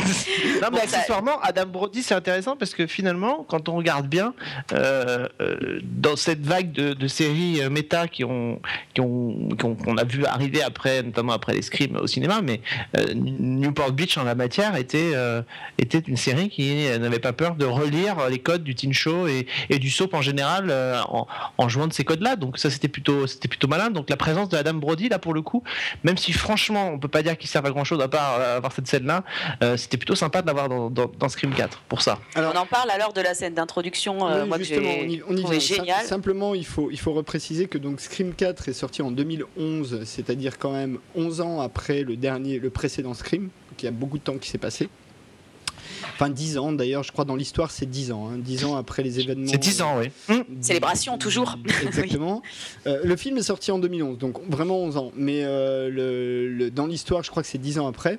Et effectivement, l'histoire intègre complètement ça et essaye, et c'est assez clair quand on voit le film, d'instaurer une nouvelle génération en fait. Donc se pose presque comme un espèce de reboot, mais comme il utilise les personnages des précédentes, du coup pas vraiment. Et puis surtout, et puis surtout, euh, alors moi, j'ai pas compris parce qu'à l'époque, on vendait ça un petit peu. Alors on disait que ça pouvait être le début d'une nouvelle trilogie. Mmh. Et quand on voit le film, ben c'est pas possible puisque tout le monde meurt dans ce truc. Donc si, mais je vois pas comment il pouvait faire une trilogie. Enfin, euh, il pouvait refaire une trilogie que avec encore euh, les trois fous là, enfin les, trois rescapés de la vie. Mais sinon, tous les petits jeunes qu'ils avaient introduits, il les, il, les, tue tous les uns après les autres. Donc je vois pas comment il voulait refaire une trilogie du coup. Bon, on va pas trop trop spoiler, mais effectivement, on va parler de la scène d'introduction. Ouais. Parce qu'elle est quand même euh, la première fois que tu vois ça au cinéma, ça fait un peu, euh, ça fait presque un peu mal à la tête. Euh, peut-être tu peux nous en parler, Marion, puisque tu étais partie dessus. En fait, ouais, moi j'ai trouvé ça génial déjà parce que c'est c'est plein d'actrices d'actrices surtout. Il y a de, séries télé qui sont là-dedans. Enfin, il y a que ça. En fait, donc ça commence par une scène une scène de base avec deux nanettes en train de attends qu'est-ce qui se passe? Bah, en train de parler. Elle regarde Stab 6. Oui, voilà, enfin, elle, regarde. Euh, non, mais même pas. Si. Si, puisque après, la scène d'après, elle regarde Stab 7. Non, mais dans la première scène, je crois que c'est. Non, non, elles sont en train de discuter, je crois. oui, voilà, elles sont en train de discuter. Vraiment, elles non, non, non, elles se font tuer par le tueur. Et en fait, elles se font tuer par un tueur. Et en fait, là, il y a Stab 6 qui arrive. Et on, a, on arrive sur deux nouvelles nanas. Il y a une nouvelle scène un peu surprenante où il y en a euh, une qui va tuer l'autre. Euh, où, pareil, c'est hyper méta. Ça parle beaucoup de oui, on en a marre de ces films d'horreur avec toutes ces bondasses euh, qui font toujours les mêmes erreurs. J'en ai marre. Paquin qui, qui, a tout un. Qui a et Kristen Bell. Hein. Et Kristen Bell, ouais, absolument. Donc elle se prend un couteau dans le ventre, là on fait déjà waouh super surprenant. Et vous re-inception en fait on est dans Stab 7 et, euh, et donc il y a encore euh, le truc de Stab 7 et là on finit enfin sur deux nanas qui sont dans la vraie vie et, qui, et on l'apprend en fait. On comprend qu'on est euh, là qu'on est vraiment dans le film parce que les deux nanas habitent à Woodsboro. Et du coup là on arrive sur une scène finale d'introduction où le nouveau tueur va s'en prendre aux deux nénettes qui, qui pareil sont il y a une comment ça s'appelle? C'est pas Brit Robertson. Si, c'est Brit Robertson. Brit Robertson et, et Amy Garden voilà qui jouait dans Friday Night Lights euh, qui euh, qui font les scènes euh, voilà. Et ça j'ai enfin c'est assez brillant quoi. Là pour le coup ils nous en mettent plein la vue en nous disant voilà on sait on sait que on connaît tous les codes on connaît les codes de scream on connaît les codes des films d'horreur et pourtant pourtant on, on réussit à vous surprendre. Et ça moi j'avais trouvé assez fort dès le début. Et, et là la première l'une des premières qui meurt dans cette séquence de pré-générique c'est quand même l'héroïne de Pretty Little Liars oui. qui est une sorte de slasher finalement Lucie en l'occurrence. Euh, et toi, Alex, cette scène d'intro? Oui, non, mais elle est, effectivement géniale. C'est certainement, avec la scène du premier, euh, la meilleure scène d'intro de la franchise, euh, de la franchise d'escrime. Euh, elle est très très drôle. Donc au bout d'un moment, c'est les poupées russes. Hein. On se demande jusqu'où ça va aller, jusqu'où ça va aller. Donc non, non, c'est évidemment très très drôle pour relancer, pour relancer la machine et pour expliquer à peut-être à une nouvelle génération de, personnes ce qui, qui vont voir. Mais je sais pas, je voudrais juste rebondir sur un truc qu'a dit Marion. Je suis pas tellement d'accord quand, quand a priori quand on voit la première la première, le premier film Scream, rien ne peut nous préparer à l'idée d'une trilogie non plus. Donc honnêtement, on aurait pu découvrir des, choses sur le passé de l'assassin du 4 dans d'autres films sans aucun problème. donc c'est pas gênant, je trouve que. Bah, en fait, oui. Le 4 nous pose des bases. Bah pour moi, c'est pas des bases parce qu'en fait, euh, c'est encore lié à la famille de Sydney. Donc ça, on revient toujours. Euh, pour moi, le 1 se répond avec le 4 en fait. Limite, les deux du milieu, on mm. pourrait les virer quoi. Enfin, c'est, euh, ils se répondent très bien.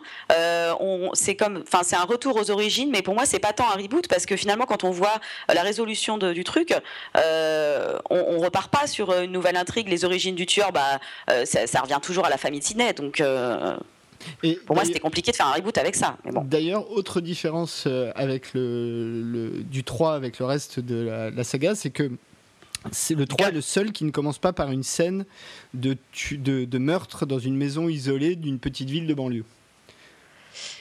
Tout à fait. Puisque même dans le 2 qui commence dans un cinéma, ils sont en train de regarder le début de Stab qui en fait euh, qui reprend la scène de Drew Barrymore du premier.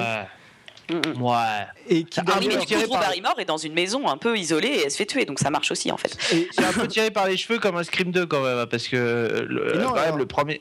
Non, mais attends, la, séquence du 3, quand même, c'est peut-être pas OK. Une, petite ville de banlieue, certes, OK. Mais enfin, euh, ils sont quand même plus proches des autres séquences des, des scrims, dans le sens où ça se passe quand même un peu plus en, en vase clos. Il y a, euh, quand Tom se fait tuer dans, son appart, euh, même si c'est à Los Angeles, il se fait dans son appart, il n'y a personne autour, personne qui moufte.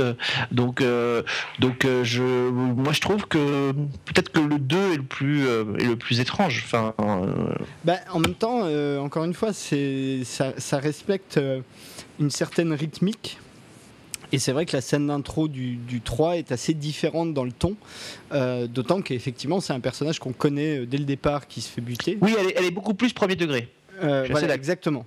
Euh, et petite anecdote amusante, fun fact, euh, c'est Robert Rodriguez qui a réalisé la, séquence hommage à la séquence de Drew Barrymore dans laquelle on voit Heather Graham dans le, premier mmh, stab. c'est marqué, c'est marqué, ouais. Mais c'est marqué dans le 4. On le voit pas dans, le, dans le 2, on le voit dans le 4 quand ils font un stabaton où on voit Robert Rodriguez film. Et c'est vraiment lui qui a réalisé cette, ce bout-là du, du film. Donc c'est assez amusant.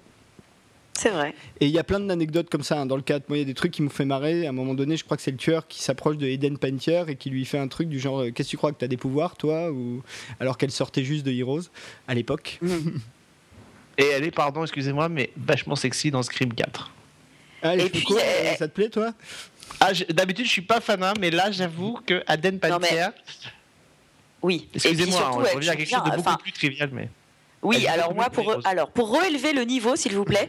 Euh, non, je rigole, mais euh, mais je trouve que il y a euh, il y a de les jeunes acteurs sont très bien dans Scream 4. Enfin la plupart. Eden Pantier, elle est elle est très bien. elle joue bien son côté la nana un peu cool. On, sent qu'elle est un peu au-dessus du lot des délires de jalousie ou de machin ou de petits copains.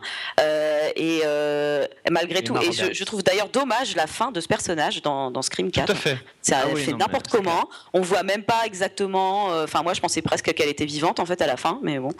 Euh, et euh, Emma, ceci dit, dans le cadre, dans, le cadre d'une nouvelle trilogie, on pourrait avoir découvert qu'elle était vivante.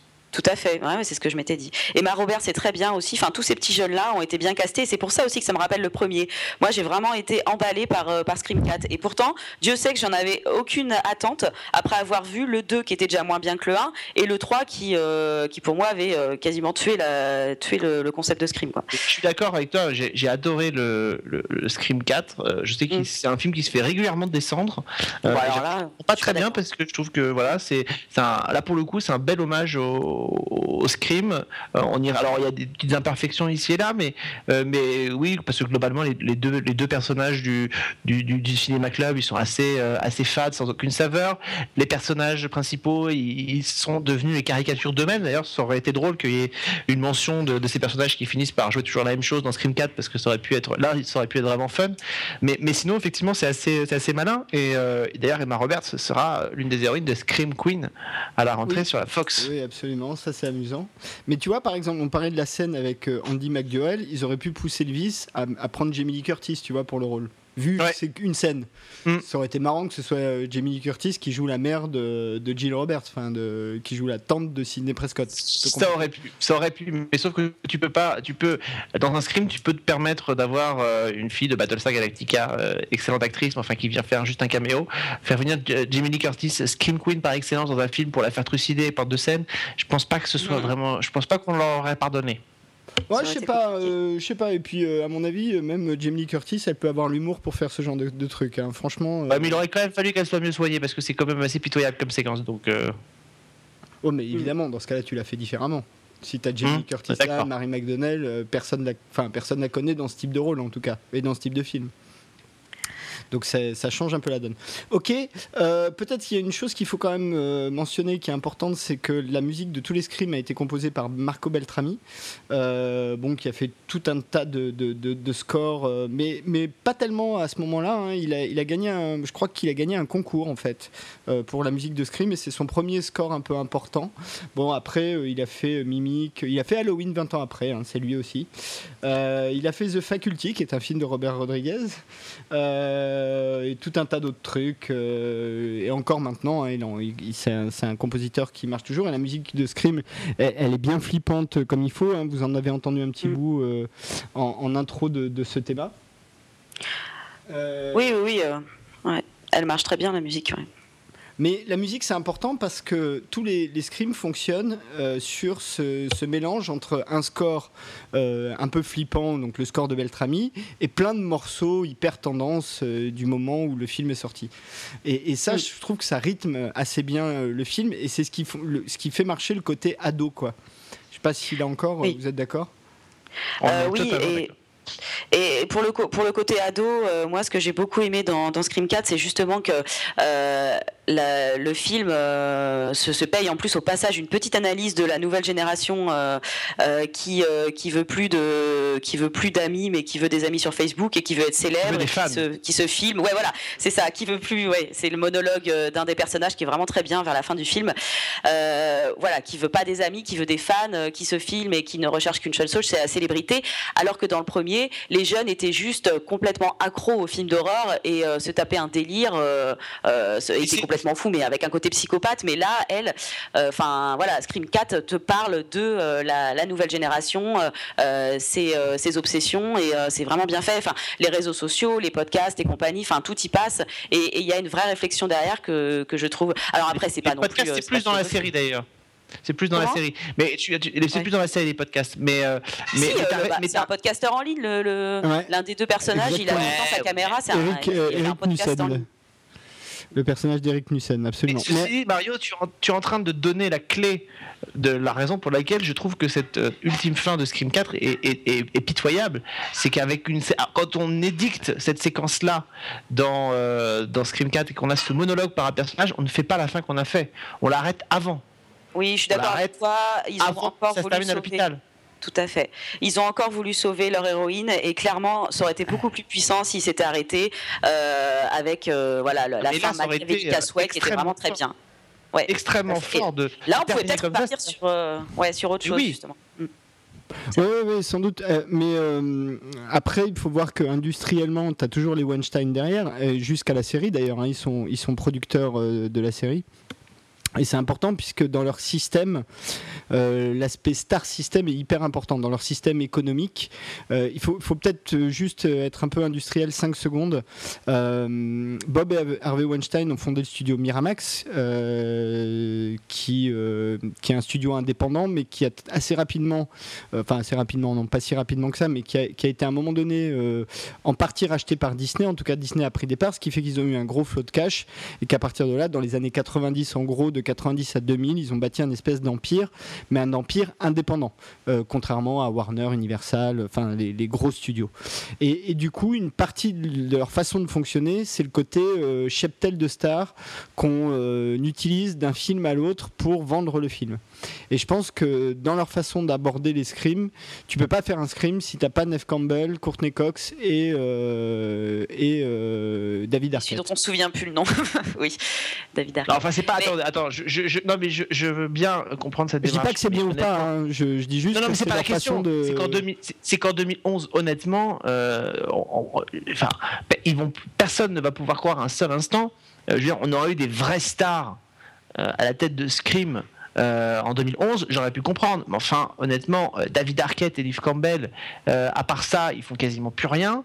quant à Courtney Cox, ok, il y a Cougartown, mais enfin, sinon, on peut pas dire que depuis la fin de, de, Friends, parce que la particularité quand même de Courtney Cox, c'est que les trois premiers scrims se situent pendant la diffusion de Friends aux États-Unis. Donc c'est une méga star. le, le, quatrième, elle, est, elle a quitté Friends, c'est terminé. et effectivement, il y a Cougartown, enfin, qui ne marche pas très bien, qui est exilé sur une autre chaîne. il s'appelle TBS. Donc euh, honnêtement, voilà, Courtney Cox, elle, surnage, elle essaye. Donc je crois pas que ce soit vraiment des, comédiens sur lesquels on, peut capitaliser. Et je pense qu'il y avait, d'autres moyens de s'en sortir. Et je pense que honnêtement, pour relancer la franchise, honnêtement, ils auraient terminé le, le, Scream 4 comme on, est en train de dire qu'il aurait dû se terminer, c'est-à-dire grosso modo, euh, on ne vous dira pas qui, mais grosso modo, l'assassin aurait gagné, euh, un peu comme dans Urban Legend finalement, parce que c'est un peu ça aussi le twist d'Urban Legend. On aurait terminé là-dessus. Je pense qu'ils auraient généré un buzz positif autour du film qui aurait été certainement autre chose que ce qu'il est là. Donc euh, là, ils ont eu peur, ils ont eu peur de se débarrasser de leurs personnages iconiques, peut-être plus que les stars. C'est juste que c'est les icônes, les trois de Scream. Oui, euh, et ils ont eu peur peut-être de se dire, on va peut-être faire un 5. Peut-être que dans 4 ans, 5 ans, 10 ans, ils vont refaire un 5 et que les personnages, les trois personnages iconiques auront encore moins d'importance, un peu comme euh, Harrison Ford dans Star Wars. Ils auront moins d'importance encore que, que, dans le 4, mais ils seront là pour clin d'œil. Et mais je suis d'accord avec toi, Alex. Hein, c'est dommage à un moment donné. il faut tuer le père, il faut tuer les il faut tuer les originaux pour passer euh, à la génération suivante, sinon euh, on s'en sort mais, pas. Mais sachant que euh, c'est un petit peu plus que peut-être il y aura un 5 ou un 6, en tout cas au moment où ils font le 4, puisque à ce moment-là, Wes Craven signe pour 3 films et Kevin Williamson au moins pour 2. Donc, et, puis, et puis, pardonnez-moi, mais enfin, je rappelle quand même que, alors, on, a, vous avez dit que vous l'aviez pas aimé, moi j'avoue que ça ne m'avait pas déplu. Je rappelle quand même que dans Halloween 20 ans après, ils n'ont pas hésité à se débarrasser de Laurie Strode. Euh, la scène d'ouverture euh, se termine par la mort de Laurie Strode. Donc, euh, en termes d'icône, on est quand même dans du level légèrement au-dessus. Quand on se débarrasse de, ce personnage-là, c'est une entrée en matière qui est assez forte.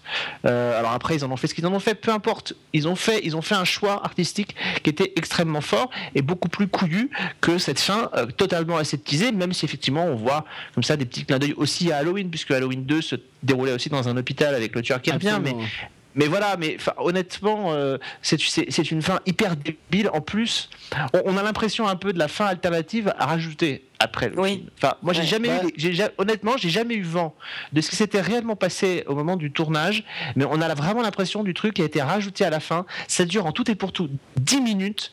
En l'espace de 30 secondes, Courtney Cox, elle comprend parce que l'autre, elle est tellement con euh, qu'elle se vend, elle vend la mèche et qu'il percute tout de suite. Ça ne sert alors qu'elle a, alors qu'elle a établi tout un plan ultra machiavélique pour en arriver où elle est, elle fait une erreur aussi bête que ça. Euh, oui, c'est pas très plausible. Enfin bon, euh, ouais, c'est assez dommage parce que tout, le, film est très réussi et, euh, peut-être que ça vient aussi d'une espèce de tendresse. Hein, euh, c'est un peu comme ces séries qui peuvent pas se débarrasser, enfin qui veulent pas finir à temps en fait et, euh, qui continuent jusqu'à être vraiment très mauvaises. Et, là, c'est ça hein, aussi, je pense, c'est une tendresse peut-être de Wes Craven et Ken Williamson pour leurs trois personnages et peut-être qu'à la base ils voulaient pas les, tuer. Hein, oui, ou tout simplement le, le, le fun de tous les tous les 5-6 ans ou tous les 10 ans de se retrouver ensemble sur un plateau. Hein. ouais, et puis du coup, tu as plein de clins d'œil, évidemment, avec les trois, il y a toujours des clins d'œil au précédent, et si tu retires les trois, euh, les clins d'œil au précédent, ça sera un peu plus compliqué de les ah faire. Non, mais il faut les tuer un par un, pas d'un coup. Euh, ceci, dit, ceci dit, pardonnez-moi, mais dans Scream 4, je pense que Nef, euh, Courtney Cox est incapable de faire le moindre clin d'œil. Hein. Ah, ah, ah, elle est bonne. Et je trouve que malgré tout, dans le 4, moi j'ai envie de sauver encore, même si c'est ridicule et que du coup ça en fait un personnage quasiment increvable et incassable. J'ai bien aimé, moi, Neve Campbell, elle s'en sort quand même plutôt pas mal, hein, avec le peu de. Enfin, avec ce qu'elle a joué, qui est quand même pareil, toujours assez. Euh, comment dire, assez formaté, hein, mais. Euh, mais elle me fait penser à ces petits. Elle me fait penser à ces petits. Tu sais, elle me fait penser un peu au, au chapeauté dans, dans, Shrek. Elle a toujours les larmes aux yeux en permanence. C'est un truc absolument épouvantable. À chaque fois qu'elle souffre, elle a les larmes aux yeux qui viennent. Moins dans le 4, moins dans le 4. Dans le 4, elle est plus euh, en mode warrior quand même. Oui, un peu. Mais euh, pour moi, c'est oui, même. d'ailleurs, euh, elle va même courir après le tueur. Pour, Oui, alors, c'est- euh, c'est- c'est- complètement probable de faire ça, alors que l'autre, on sait bien qu'elle est complètement trucidée, donc ça sert à rien qu'elle y aille dans la maison où il y a le tueur euh, qui vient de finir commettre son meurtre, comme ça il peut lui sauter dessus tranquillement. C'est euh, voilà, il y a deux trois quand même deux trois scènes dans. Alors ça, ce- c'est un peu le, le- le- le syndrome Linda Hamilton de T1 à T2, enfin de Terminator 1 à Terminator 2, où tu passes d'une d'une d'une jeune demoiselle complètement naïve et, euh, et qui flippe tout le temps à une espèce de guerrière imp- improbable euh, qui te balance des coups de shotgun euh, à- presque à, à une seule main. Euh, c'est un peu cette tentative-là. Bon, c'est vrai que c'est pas hyper réussi. Après, bon, c'est vrai que Sidney, le personnage de Sidney, pour moi, c'est à la fois forcément une espèce de victime, une espèce de, comme il le montre en fait dans Scream 2, euh, un espèce de personnage à la Antigone euh, qui, euh, qui a une malédiction qui pèse sur ses épaules et elle peut pas faire grand chose. Elle fait tout ce qu'elle peut pour s'en défaire, mais ça lui revient toujours sur la gueule. Mais à côté de ça, c'est pas, enfin, même à la fin du premier Scream, elle se bat bien quand même et elle, réagit. pour moi, c'est pas non plus complètement antinomique qu'elle soit, devenue une warrior. hein. C'est mais c'est évidemment un peu trop poussé à l'extrême pour le coup là. hein. La fille, elle se prend des coups de couteau et Oui, compagnie. euh, C'est ce côté increvable qui, qui fait qu'en fait, on a l'impression qu'elle est aussi increvable que le tueur. Donc C'est euh, pire, c'est que les increvables dans Scream, c'est pas les tueurs, c'est les victimes. Ça.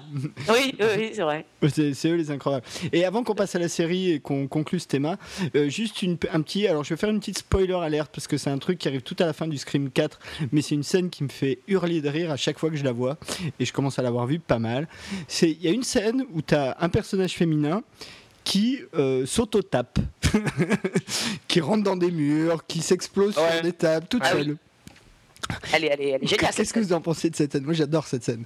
Moi, je l'ai trouvé génial. J'ai trouvé génial et ça montre justement à quel point la, enfin le, le là, enfin elle est folle quoi. Enfin euh, le personnage est complètement fou et euh, et, c'est- et c'est- et ça montre vraiment. C'est mais d'ailleurs c'est aussi un peu un, un hommage au premier Scream où les deux se, les deux tueurs euh, se défoncent complètement la gueule avant. euh, on sait pas pourquoi ils veulent absolument euh, être à l'article de la mort avant d'appeler les flics euh, pour euh, finaliser leur plan. Oui, c'est le, oui. c'est le même délire. Parce que oui, elle se met, elle se mettrait. Enfin là, c'est vraiment pour le côté un peu grand guignol, rigolo de Scream. que, ce que je trouve génial quand je l'ai vu la première fois, c'est que le premier coup, bon, t'es dans le truc, tu, tu le prends au premier degré. Et dès le deuxième, tu rentres dans le truc grand guignolesque absolu. Et je t'avoue que moi, dans le Cinoche, j'étais mais mort de rire en fait. Oui. Évidemment, ça tue tout, tout le truc dramatique. Euh, mais je t'avoue que moi dans Scream il n'y en a pas beaucoup mais en revanche euh, je, t'avoue enfin vraiment cette scène elle me fait hurler de rire à chaque fois Et pour moi, c'est et pour moi c'est la puisque tu, tu en parles, pour moi c'est marrant. Là, vous aurez vous aurez chacun fait votre petit coup. Euh, Marion et toi, vous avez donné pour moi les deux raisons qui font que la, la fin est, est juste pas possible. Celle-ci en est encore une, c'est qu'elle elle témoigne aussi, même s'il y a le côté grand guignolesque, elle témoigne aussi euh, du fait que l'assassin dans Scream est complètement dérangé euh, Oui. pour en arriver là. C'est-à-dire que c'est encore pire que de s'auto-poignarder comme dans le 1, c'est que la personne est en train de s'auto-mutiler elle-même en, en se fracassant la gueule, et ça démontre que cette personne est totalement dérangée et donc totalement euh, extrêmement dangereuse, et que la voir survivre à ce film aurait été une putain d'idée. Ouais. Oui, oui. Ce, ce serait fini euh, avec euh, les médias qui arrivent euh, et qui lui euh, disent que voilà, c'est l'héroïne, elle a sauvé, machin. Ça aurait été génial. Ouais, ouais, je suis d'accord avec toi, Alex, ouais, là-dessus. Après Ouais, cette mais- scène et cette tirade, en fait, c'était le top du top. Ouais. Bah, moi, là, je t'avoue, enfin, cette scène, elle me fait penser à, à un autre film. Il y, a un, il y a un film, je sais pas si vous, vous connaissez, qui s'appelle Témoin muet. Ah, non. Euh, Ouais, je m'en souviens plus. Alors, Témoin muet, c'est un, un pseudo slasher. C'est plus un thriller qu'un slasher d'ailleurs. C'est un espèce de thriller dans lequel tu as euh, une, euh, une, je crois qu'elle est preneuse de son, enfin sur un plateau. Euh, il tourne, c'est une équipe américaine qui tourne à Moscou et qui est muette et qui est témoin d'un meurtre, mais elle est Ah oui, oui, elle oui, pas témoigner. Mais le truc amusant, c'est que le film tu, vois une nana se faire buter et qui meurt après pendant tout le générique de début. Donc ça dure 3 ou 4 minutes. La nana elle meurt, elle tombe, elle casse des trucs, elle se relève, elle remeurt. Enfin, et au début tu, tu prends ça au premier degré et petit à petit ça devient très drôle. C'est exactement le même procédé qu'il y a dans, dans cette scène là de Scream et je trouve que ça marche assez bien.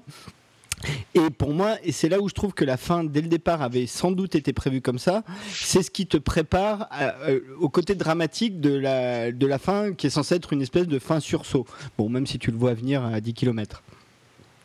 Ah non, non, non, ah non, non, la fin, moi je le voyais pas bien à 10 km, honnêtement, je pensais que leur, idée de, leur idée de génie, euh, pour ce Scream 4, comme ils avaient quand même été capables de nous surprendre d'une manière ou d'une autre, parce que finalement, il y, a moins l'effet surprise sur l'assassin. Euh, même si c'est plutôt bien trouvé et tout, il y a moins cet effet surprise. Elle tire le masque assez rapidement la personne donc on a on a moins cet effet surprise mais je moi honnêtement jusqu'à ce qu'on bascule à l'hôpital j'étais persuadé que on était dans ce registre là et qu'ils avaient trouvé une super un super truc original pour relancer leur histoire donc non moi je l'avais pas vu venir à, à 10 km qu'on allait basculer dans un dans un sursaut après, il faut savoir que euh, les trois euh, les trois icônes là, un coup de couteau, ça suffit pas. Hein.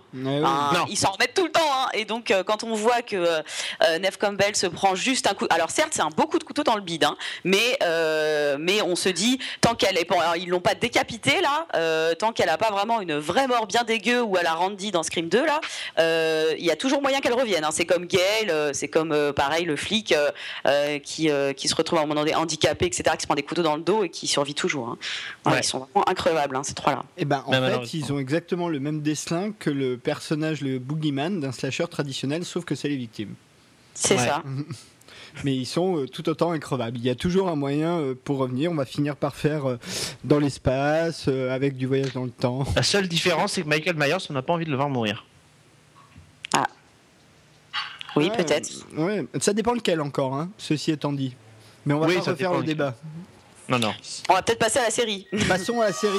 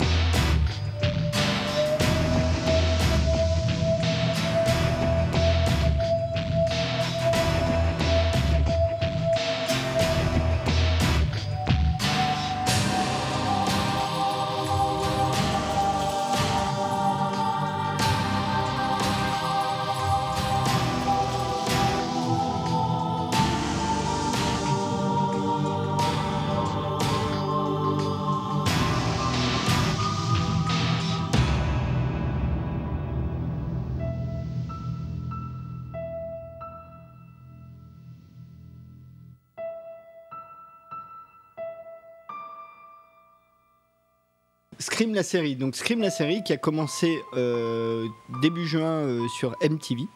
Le 30, euh, le 30 juin, pardon. 30 juin sur, fin juin, pardon, sur MTV. qui n'a pas grand chose à voir en termes de contexte narratif avec les films Scream. Hein. Ça se passe dans un patelin qui s'appelle Lakewood et où effectivement un tueur masqué commence à étripailler une bande de lycéens, euh, sachant que tout cela pourrait avoir un rapport avec une autre vague de meurtres qui aurait eu lieu 20 ans avant. Alors je vais laisser Marion en parler en premier parce que nous on a déjà eu l'occasion de faire toute une émission consacrée là-dessus euh, avec Alexandre, donc euh, je vous inviterai éventuellement à l'écouter et puis évidemment on en parlera un peu ici aussi. Euh, alors moi, euh, pour moi, euh, voilà, en deux mots, la critique de la série, c'est que pour moi, c'est, tu dis que ça n'a pas grand-chose à voir. Pour moi, c'est quand même un copier-coller et un petit, on a appuyé aussi sur la touche refresh pour faire quand même quelque chose entre parenthèses d'un peu original en imaginant une nouvelle storyline. Mais enfin, tous les personnages sont des ressuscités du premier Scream ou du Scream 4. Effectivement, il y a le 1 et le 4 qui rentrent en scène. Les acteurs sont désespérément mauvais. Que dire d'autre? Je ne, ne, sursaute pas. Alors, il y a beaucoup de scènes pareilles qui sont de ce hommage, mais quasiment du plagiat sur, sur les autres scrims. Et, moi, le plus gros problème que j'ai avec, pour l'instant avec cette série, après avoir vu donc trois épisodes, c'est que je ne sursaute pas, je n'ai pas peur, je ne suis pas surprise. Surtout que, comme tu disais, Christophe, c'est important. Non, toi, Alexandre, c'est important d'assurer quand on annonce une tagline comme You will never see it coming. Euh, on le verra pas arriver. Pour l'instant, euh, clairement, moi, je, vois tous les rebondissements arriver. Donc, euh, je suis, euh, pour l'instant, je suis assez déçue. Après, étant une fan incommensurable de Scream, je, vais malgré tout m'infliger la série. Je pense au moins la première saison jusqu'au bout. mais, mais voilà. Pour moi, c'est complètement inutile et encore plus inutile. Je ne comprends pas. Vous allez peut-être avoir la réponse, mais je ne comprends pas pourquoi Kevin Williamson n'a pas été impliqué dans l'écriture de la série. je comprends pas pourquoi il a refusé. si jamais on lui a proposé, parce qu'il a quand même fait les trois scrims, c'est son bébé, euh, et qu'il le laisse s'échapper comme ça, euh, euh, moi, c'est un mystère. Alors, un, je pense parce qu'il a déjà autre chose à foutre. Bah, il a, c'est quand même son bébé. Il a plus de following. Euh, il a, il a passé largement la main sur Vampire Diaries. Enfin. Oui, oui, mais il a plus de following, mais il l'a quand même eu jusqu'à euh, milieu de cette année. Hein. Enfin, pour lui en tout cas. Et puis il y avait Stalker. Bon, certes, qui est, qui, qui, qui, est un échec, mais euh, il y avait quand même Stalker. Il avait quand même une série à l'antenne cette saison. Euh, oui, mais alors je comprends pas parce que c'est quand même un projet qui date euh, d'il y a très longtemps. Ça a été euh, annoncé en 2012. Au départ, c'était un petit peu flou. personne voulait dire si Wes Craven et Kevin Williamson allaient être impliqués dedans. Et au final, ça a été toujours flou jusqu'à ce qu'on réalise que donc ils sont pas du tout impliqués dedans. et pour moi, c'est vraiment le gros souci parce que c'est pareil. Enfin, la, série, elle essaye très maladroitement de faire du méta. elle fait du name dropping de séries, de films à tout va. elle tente de réfléchir à elle-même, mais elle le fait très mal. Ah si, il y a un personnage dans le pilote qui dit que c'est impossible de faire un slasher en série. Ben la série euh, Scream est en train de nous le prouver. Hein. Bah parce que c'est pas un slasher. Bah, en tout cas, c'est ce qu'ils veulent euh, dire. En tout cas, euh, pour eux, c'est un slasher puisqu'ils se posent la question moi, dans, dans, le pilote. Pour moi, c'est vraiment là, Tu parlais tout à l'heure, vous ne le verrez pas venir. Ça, c'est pas très grave. Pour moi, la vraie tagline qu'il ne fallait pas dire, c'était celle-là. Euh, c'est impossible de faire un slasher à la télé. effectivement, je pense que le rythme, le rythme propre à la télévision est assez incompatible avec de la, de la, de la, du slasher. c'est un peu comme si on essayait de faire une sitcom en en épisode, en format 90 minutes ou 2 heures au cinéma. Euh, il y, a, à un moment donné, il y, a une question de rythme qui, se pose. Euh, le rythme d'humour au cinéma est peut-être un peu différent. Et là, pareil, il y a dans, un film de slasher, il y a, un rythme, on l'a dit tout à l'heure, avec les morts, avec les choses comme ça. Et la télévision ne peut pas être une succession de meurtres. Euh, il faut qu'on crée des personnages, il faut qu'on s'y attache à ces personnages. il y a certaines euh, séries qui l'ont fait, hein, malgré tout. Pretty Little Liars, The Following, sur trois saisons.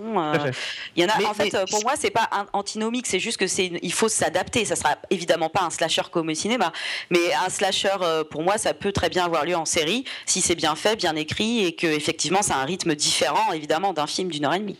Mais, en même temps, le, script, moi je, moi je suis pas comme toi, c'est-à-dire que j'aime bien cette série euh, pour plein de raisons. Euh, d'abord parce que je pense que euh, dire que Scream série fait du plagiat des autres, oui, mais en même temps, Scream au cinéma, on l'a dit pendant toute cette émission, s'auto-référençait, s'auto-plagiait assez régulièrement. oui, mais elle le faisait bien.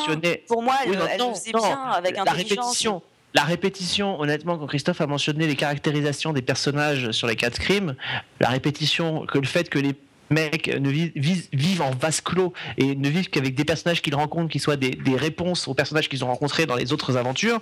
Euh, au deuxième, on peut y croire. Au troisième, au quatrième, ça devient quand même un peu plus problématique. Donc, euh, donc je crois que Scream ne fait que reproduire ce que le cinéma euh, avait déjà fait dans ses films. alors peut-être qu'elle le fait effectivement moins bien. Moi, je dirais que ce qui me pose un peu problème dans Scream, euh, la, série, c'est qu'elle joue sur des registres un peu plus faciles. Euh, c'est-à-dire que d'abord, elle arrive quand même à quelque chose d'assez prodigieux, c'est que encore plus que le personnage de Sidney Prescott, et elle arrive à nous faire détester l'héroïne euh, principale. C'est-à-dire que l'héroïne, d'abord, on découvre un, secret qui la concerne. Elle est responsable de la divulgation d'une vidéo sur le net. Donc déjà là, ça la met pas dans une situation très très sympathique. Et à la fin du troisième épisode, c'est encore pire. Prend une décision. Alors, elle l'assume pas tellement à la fin, mais enfin, on peut comprendre.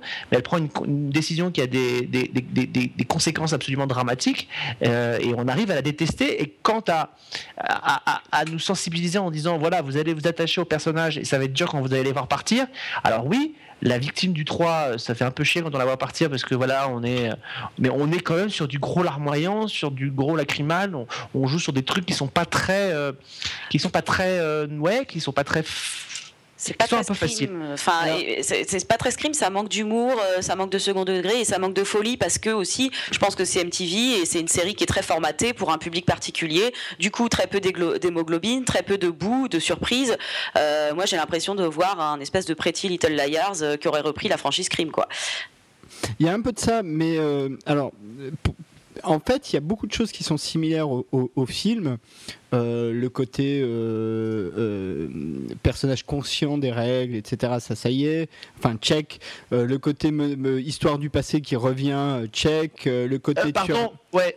Pardon, Christophe, je, t'interromps, mais sur la partie personnage conscient, machin, moi, ce qui me choque le plus dans Scream, c'est que on ne mentionne pas Scream. Ouais, mais j'y viens, j'y viens. J'y viens, non, mais ils sont conscients, ils sont conscients peut-être des choses, mais ils sont pas conscients de, vivre dans un univers où il y a des slashers. Non, puisque c'est un, un, reboot. Alors là, pour le coup, c'est un vrai reboot. Euh, c'est-à-dire, c'est-à-dire, euh, oui, non, mais euh, j'y bien. En gros, on reprend les recettes du premier on va dire, donc dans lequel il ne peut pas évidemment y avoir de référence au précédent puisque c'était le premier.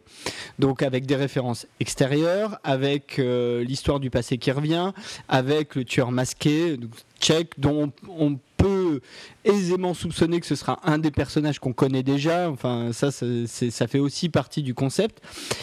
J'ai mis du temps à mettre le doigt dessus, mais au troisième épisode, j'ai vraiment mis le doigt dessus.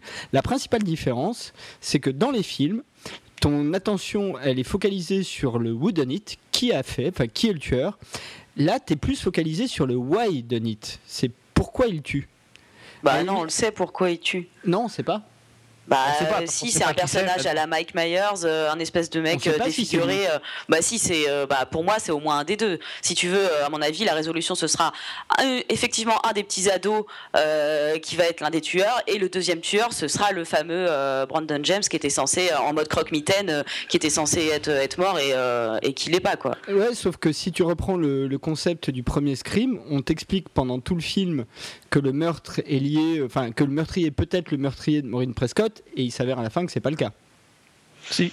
Bah si. Bah, enfin, bah si. Bah si, Billy Loomis, euh, il, a tué, euh, pardon, il a tué la, mère de Sydney. Il s'avère que c'est pas Cotton Weary, c'est-à-dire le mec qu'on pointe pendant tout le film.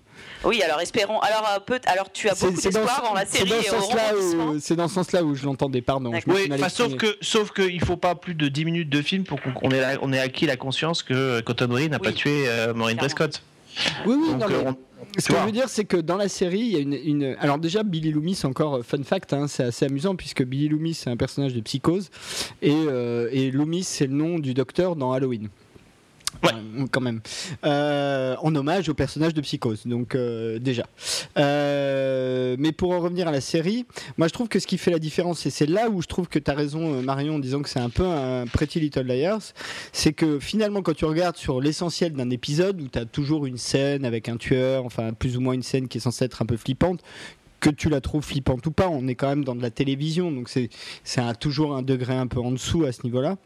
Euh, c'est que euh, on t'explique en fait toutes les relations entre les personnages, euh, l'histoire de la vidéo des deux nanas qui s'embrassent, qui a leaké, l'histoire des deux mecs qui visiblement avaient un business pas clair avec la nana qui se fait buter au début, la petite historiette entre le, geek film et la copine. Enfin, tout ça fait que, euh, au final, quand tu regardes un épisode, tu es presque plus concentré sur qu'est-ce qui pourrait le pousser le tueur à tuer, et c'est ça qui t'amènerait à découvrir qui c'est. Mais, euh, enfin, je, voudrais juste rebondir sur un des aspects que tu as cité quand même pour aller aussi un peu dans le sens de, Marion. tu dis, oui, enfin, ça reste de la télévision, machin bidule. Oui, enfin, sauf qu'à l'époque de The Walking Dead et Game of Thrones, que la série quand même cite allègrement, ne pas se permettre, alors qu'on est sur une chaîne du câble, quand même, de, faire preuve de, violence quand on fait un slasher, c'est quand même un peu problématique quand même. Pardon, mais on est quand même à l'époque où il y a, ça, ça, dégouline de sang à tout, à, tout va dans, deux des plus gros hits de la télévision américaine aujourd'hui quand même. Alors, une chaîne du câble, certes, mais il faut quand même préciser, probablement une de celles sur lesquelles on met pas de contrôle parental. Ok, mais enfin bon. Eh oui, mais il y avait quand même plus de, oui, enfin, il y avait quand même plus de violence dans Harper Island qui était sur CBS qu'il y en a dans, dans Scream qui est sur MTV quand même. Ouais. En plus, au-delà de ça, moi je trouve que c'est pas tant la violence euh, qu'on voit vraiment qui me dérange. Ce que j'aime beaucoup dans les scrims, c'est me faire surprendre, c'est-à-dire sursauter, c'est-à-dire avoir le tueur euh, qui arrive à un endroit où on le, on le soupçonne pas et oh là là, ça, il y a un petit côté boue que j'aime beaucoup. Euh, ah, je t'avais pas vu, où t'étais caché, tu vois. Et, et dans Scream, dans toutes les sagas Scream, c'est plutôt pas mal fait. Et là, dans, dans, le, dans la série, je trouve que je ne sursaute pas. Euh, je demande même pas qu'il y ait plus de sang ou quoi, mais je demande à être. Euh, c'est quand même la base d'avoir un. on peut faire peur de plein de manières différentes, pas en montrant 3 tonnes de sang. Là, c'est juste mal fait, je trouve. Mais c'est fait comme Pretty Little Liars. C'est de, de la semi-peur, c'est une, une, espèce de, de, ridicule shoot d'adrénaline, mais vraiment euh, à 1% de ses capacités. Non, non, mais euh, là-dessus, c'est. Moi, c'est ce qui m'énerve, c'est ce qui m'énerve le plus. Hein. ouais, mais moi, ça, ça me gêne pas parce que c'est pas pour ça que je regarde la série. Donc, euh, je bah, moi, je, je t'avoue que les origines du tueur, je, je m'en fous un peu en fait. Non, hein, non, moi aussi, je m'en fous complètement. Moi, c'est vraiment l'aspect, euh, l'aspect citation en fait qui m'intéresse dans la série. Bah, tu dois, tu bah, pardon oui, parce qu'à part faire, ils font du name, dropping à, du name dropping à tout va, mais, mais ça n'a aucun sens. Euh, on ne sait pas pourquoi ils en font en fait. Il euh, y, a, y, a, le côté méta, je trouve, est, euh, est, très maladroit. Quoi. Ils essaient de le faire, mais, mais ils te citent Terminator, Walking Dead, Hannibal, Scandale, tout ça sans queue ni tête et sans expliquer comme il, s'était fait dans les films en fait. Donc c'est pour moi c'est raté ce côté-là aussi. Bah, après, eh mais ça prend du temps. Hein. Après voilà, il y, y, a une vraie difficulté, c'est que quand on fait une série, évidemment, on se concentre à minima euh, sur l'échelle d'une saison, surtout quand elle est courte comme ça, hein, c'est 10 épisodes je crois, euh, si je dis pas de bêtises. Euh, et, et, on l'a dit d'ailleurs en parlant des films, c'est que dès que tu commences à un peu trop creuser dans, dans le concept slasher les relations entre les personnages, du coup d'un seul coup ça marche plus très bien. On l'a dit pour Weather et, et, et, Douai, j'ai oublié son nom de famille d'ailleurs, Douai donc on va dire, mais, mais par exemple Sidney Prescott, dans aucun des scrims,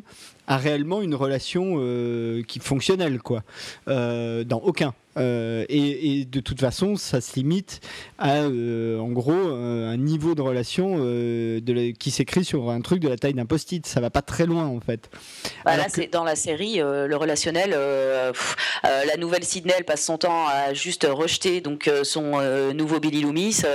moi, je trouve pas, non. Enfin, les relations ne me passionnent pas entre les personnages dans la série. Hein. Ah non, mais qu'elle te passionne ou pas, c'est pas la... c'est pas ce que je voulais dire en fait. C'est pour moi, la différence, c'est qu'effectivement, dans la série, du coup, tu te focalises plus là-dessus et t'es pas du tout dans la même énergie. Donc du coup, les recettes qui vont te permettre, les recettes qui vont fonctionner sont pas forcément les mêmes. Et effectivement, peut-être qu'ils les ont pas encore complètement trouvées, peut-être qu'ils les trouveront jamais, hein, j'en sais rien. Mais euh, malgré tout, moi j'ai retrouvé du parfum de Scream dans Scream la série. Et c'est oui, pour ça que j'ai bien aimé. on retrouve du parfum de, on retrouve du parfum de Scream. C'est aussi effectivement pour ça que moi j'aime bien cette série, quoi qu'il arrive. Euh, même si là je commence un peu à avoir peur, c'est-à-dire que sur le troisième épisode, on est parti dans une direction qui. Ouais, je suis d'accord euh, m'inquiète un peu plus. Euh, j'ai l'impression en tout cas que le quatrième, de ce que j'en ai vu dans les trailers, euh, a l'air de repartir un peu plus dans le référentiel, c'est-à-dire le côté chaque, tueur en série, il a, il a un repère, donc on va aller voir dans le repère du tueur qui en dit quelque chose sur son personnage, donc ça c'est a priori ce qu'on va avoir dans le quatrième. moi, ce qui me gêne quand même fondamentalement, c'est que Scream est quand même, il prête une marque, une marque qui vit dans un monde qui existe. Euh, c'est-à-dire qu'en fait, les personnages de Scream au cinéma, leur particularité, c'est qu'ils avaient conscience, entre guillemets, d'être des personnages de film. Euh, et donc, ils se nourrissaient effectivement de ces codes-là. Les personnages de Scream, la série, n'ont pas cette conscience-là. C'est-à-dire qu'il pourrait y avoir quand même des allusions. Alors, si c'est pas à Scream, il pourrait y avoir des allusions à d'autres slashers. Il y en a pas. Ils, pas des personnes. Ils sont très premier degré dans leur façon d'exister. Ils ne vivent pas dans cet univers-là. Et le côté méta est beaucoup mieux fait dans Big Bang Theory ou dans plein d'autres sitcoms qu'il n'est fait dans Scream. Effectivement, ça s'arrête un peu à du name dropping. Euh, après, c'est vrai qu'il y a des choses plutôt malines. Les nouvelles technologies sont encore une fois plutôt bien utilisées. Alors, euh, évidemment, euh, ça m'est venu effectivement entre temps, mais ce qui est assez terrible, c'est qu'effectivement, quand Scream est arrivé, il y avait au cinéma, il y avait cette vague de tueurs en série. Aujourd'hui, ce qui est assez terrible, c'est que toute cette nouvelle technologie euh, qui est mise en place et qui est racontée un peu d'ailleurs dans Scream 4 et qui maintenant est mise en place dans Scream la série, euh, est utilisée par d'autres types de criminels qui sont les, terroristes, puisqu'il y a quand même cette, séquence euh, du, selfie dans le deuxième épisode de, de, Scream, la série, qui forcément nous se télescope avec les événements qui sont passés en Isère et, avec ce selfie qui est passé sur les réseaux sociaux ce week-end avec le mec qui a, qui a, publié cette photo. Donc, donc on voit quand même qu'il y a ce télescopage-là, et je trouve que c'est dommage justement que la série ne s'en nourrisse pas un peu plus. Voilà, oui, c'est un peu ce qui la sauve. C'est un peu ce qui la sauve, c'est le côté euh, de montrer encore une fois quand même euh, une certaine réalité dans la, dans la jeunesse d'aujourd'hui, l'utilisation des réseaux sociaux, de Snapchat, de YouTube. Euh, elle, en fait, elle, elle, se, elle est plutôt encore une fois moderne et puis, enfin les deux pieds bien ancrés dans son époque, et, et jusque d'ailleurs dans le dans le name dropping de séries ou de films hyper récents. Mais du coup, ouais, le côté est mal exploité, je trouve, et euh, il y, avait, il y a moyen de faire mieux, mais peut-être, on est, effectivement, on est au début de la, de la série, euh, peut-être que ça va être corrigé, euh, le tir va être corrigé. Tu vois, par exemple, tu, tu, me disais que les personnages sont trop premier degré. Je pense qu'il y a une potentialité avec le personnage de Noah, qui est le, un peu le nouveau Randy, pour que justement il soit un peu plus méta, lui, pour le coup. Clairement. Bah, de toute façon, c'est lui qui a ce rôle-là, hein, clairement. Mmh. Oui, mais c'est pour ça. Mais par contre, là, je suis d'accord avec Alex sur le fait que, euh, vu que Scream se passe dans, dans, une époque qui est réaliste, euh, même si tu fais un reboot, c'est quand même dommage de pas citer. Euh, c'était l'occasion, pour le coup, de, de, citer Scream, ou alors, en, tout cas, au moins d'autres films de Wes Craven pour faire le pour faire le lien. Non, non, mais clairement, la série n'est pas exemple de défaut et faudra voir euh, le concurrent direct qui arrive à la rentrée, qui est Scream Queen, la série de, Ryan Murphy. Oui, je pense qu'elle sera plus surprenante pour le coup, hein, connaissant Ryan Murphy un petit peu. Bah, déjà, il a annoncé qu'il y aura un mort par épisode, hein, donc euh, voilà. Elle, c'est déjà 4 en même temps, mais bon. oui, oui ça, ça me qu'il pas un mort. Il nous explique qu'il n'y aura pas un mort par épisode, mais pour l'instant, on est à un mort par épisode. Ah euh, et je pense que Scream Queen, effectivement, il y aura plus dans ce côté très référencé. mais euh, et, sans, euh, sans divulguer ce qu'on va raconter dans la partie magazine, mais le côté méta avec euh, les, les, nouvelles technologies et tout ça est beaucoup plus maîtrisé et réussi dans Mister Robot, par exemple, que qu'il ne l'est dans, dans Scream. Et c'est ah, dommage parce qu'on aurait tu Vas trop vite, tu vas trop vite. Oui, mais non, mais je vais trop vite. On va en reparler dans un instant, mais peu importe. Mais, mais quand même, c'est important parce que ce parallèle-là, il existe aussi. ces réflexions qu'il y a sur les nouvelles technologies, il existe aussi dans Mister Robot. Et c'est vrai que c'est dommage parce que Scream 4 avait amorcé un peu ce virage-là, comme on l'a souligné tout à l'heure, et, Scream la série euh, n'embraye pas, c'est-à-dire que euh, on revient, euh, c'est plus qu'un reboot, c'est-à-dire que Scream la série est efficace, ça fonctionne, mais elle ne réinvente et ne révolutionne rien. Bah, c'est assez vrai. Je suis assez d'accord. contente de refaire. D'ailleurs, encore un, fun fact il y, y, a un dialogue assez marrant dans Scream 4 dans lequel tu as, euh, euh, Courtney Cox qui appelle David Arquette. elle est au stabaton, elle lui dit de venir parce que le tueur est là. Et euh, elle lui dit un truc du genre c'est complètement méta. Elle lui dit bah, qu'est-ce que ça veut dire? Et elle lui dit, elle lui répond j'en sais rien, mais c'est comme ça que les jeunes disent maintenant. C'est ça, c'est exactement ça. Euh, Et alors, est-ce que vous pensez par contre qu'on euh, on va avoir euh, l'identité du tueur à la fin de la saison 1 ou pas? Moi, je pense parce que, enfin, le si, si saison 2 devait y avoir, c'est ah, bah. les survivants. il y a saison 2. Elle a été renouvelée. Hein. Bah, voilà, bah, c'est euh, les survivants versus un nouveau tueur, je pense. Du coup, bah, j'espère. Hein, j'ai un peu peur qu'il nous ah. fasse un coup à la Pretty Little Liars avec euh, le même tueur pendant six saisons. Hein. Sauf que la, la, comédienne qui a joué euh, le rôle de Nina, donc qui se fait tuer dès le premier épisode, a annoncé qu'elle était dans la deuxième saison. Donc c'est là d'un seul coup toutes les suppositions ah sont possibles. Sont possibles. Il y a deux, pour moi, il y a deux hypothèses. il y a trois hypothèses en fait. C'est évidemment la continuité. Honnêtement, je pense que si elle fait ça, la série se suicide elle-même parce que c'est tout ce c'est tout sauf ce qu'il lui faut. Euh, la deuxième hypothèse, avec les paroles de la fille, c'est euh, un préquel. Euh, qui mhm. permettrait peut-être de découvrir le passé de Brandon James. La troisième hypothèse qui, moi, me, me paraît peut-être potentiellement plus intéressant, c'est que les personnages de Scream, la série dans, en saison 2, iront dans une autre histoire, dans une autre ville, avec un autre, une autre mythologie. et, une anthologie, quoi. Et une anthologie à l'américaine Horror Story, mais qui serait focalisée sur Scream. Je rappelle d'ailleurs que l'autre, tu l'as, on l'as pas dit, Christophe, toi qui es très pointilleux sur la technique, que l'auteur de Scream avait travaillé sur Harper Island. Gilles Blood Voilà, et que le postulat de départ de Harper Island, c'était précisément que à chaque saison, euh, on aurait eu euh, euh, un, lieu différent avec une, des, des, comédiens différents, des personnages différents et un tueur différent. Donc on aurait été sur le modèle de l'anthologie s'il y avait eu une saison 2 à Harper Island, ce qu'il n'y a pas eu. Bah écoute, on verra bien, on verra bien pour Scream. Peut-être on peut conclure là-dessus sur la série, à moins que quelqu'un ait quelque chose à ajouter. Juste euh, pour répondre à tes hypothèses, Alex, euh, moi j'ai très peur, sachant que pour l'instant la série euh, se contente d'être très facile. J'ai assez peur qu'elle choisisse la première option, sachant que à côté, la seule série slasher qui marche pour ados, c'est Pretty Little Liars, et Pretty Little Liars s'en sort très bien puisqu'elle est rendue à sa saison 6, qu'elle a toujours de, bonnes audiences et, des spectateurs fidèles, et qui marronne parce qu'ils ont toujours pas l'identité de haie, mais en même temps qui continuent à regarder la série. Donc je vois pas pourquoi les, pontes à, à, à TV où les, scénaristes s'embêteraient en fait à nous surprendre, sachant, voyant le début de les trois premiers épisodes, là, euh, moi j'ai un peu peur. Moi alors moi je conclurai en disant et je ferai le point avec la série dont on a parlé là à l'instant, on l'a mentionné. Euh, je dirais que Scream me plaît bien, que je prends du plaisir et que je trouve que c'est une série qui est parfaite pour l'été, euh, qui est pas prise de tête et qui permet de, se détendre.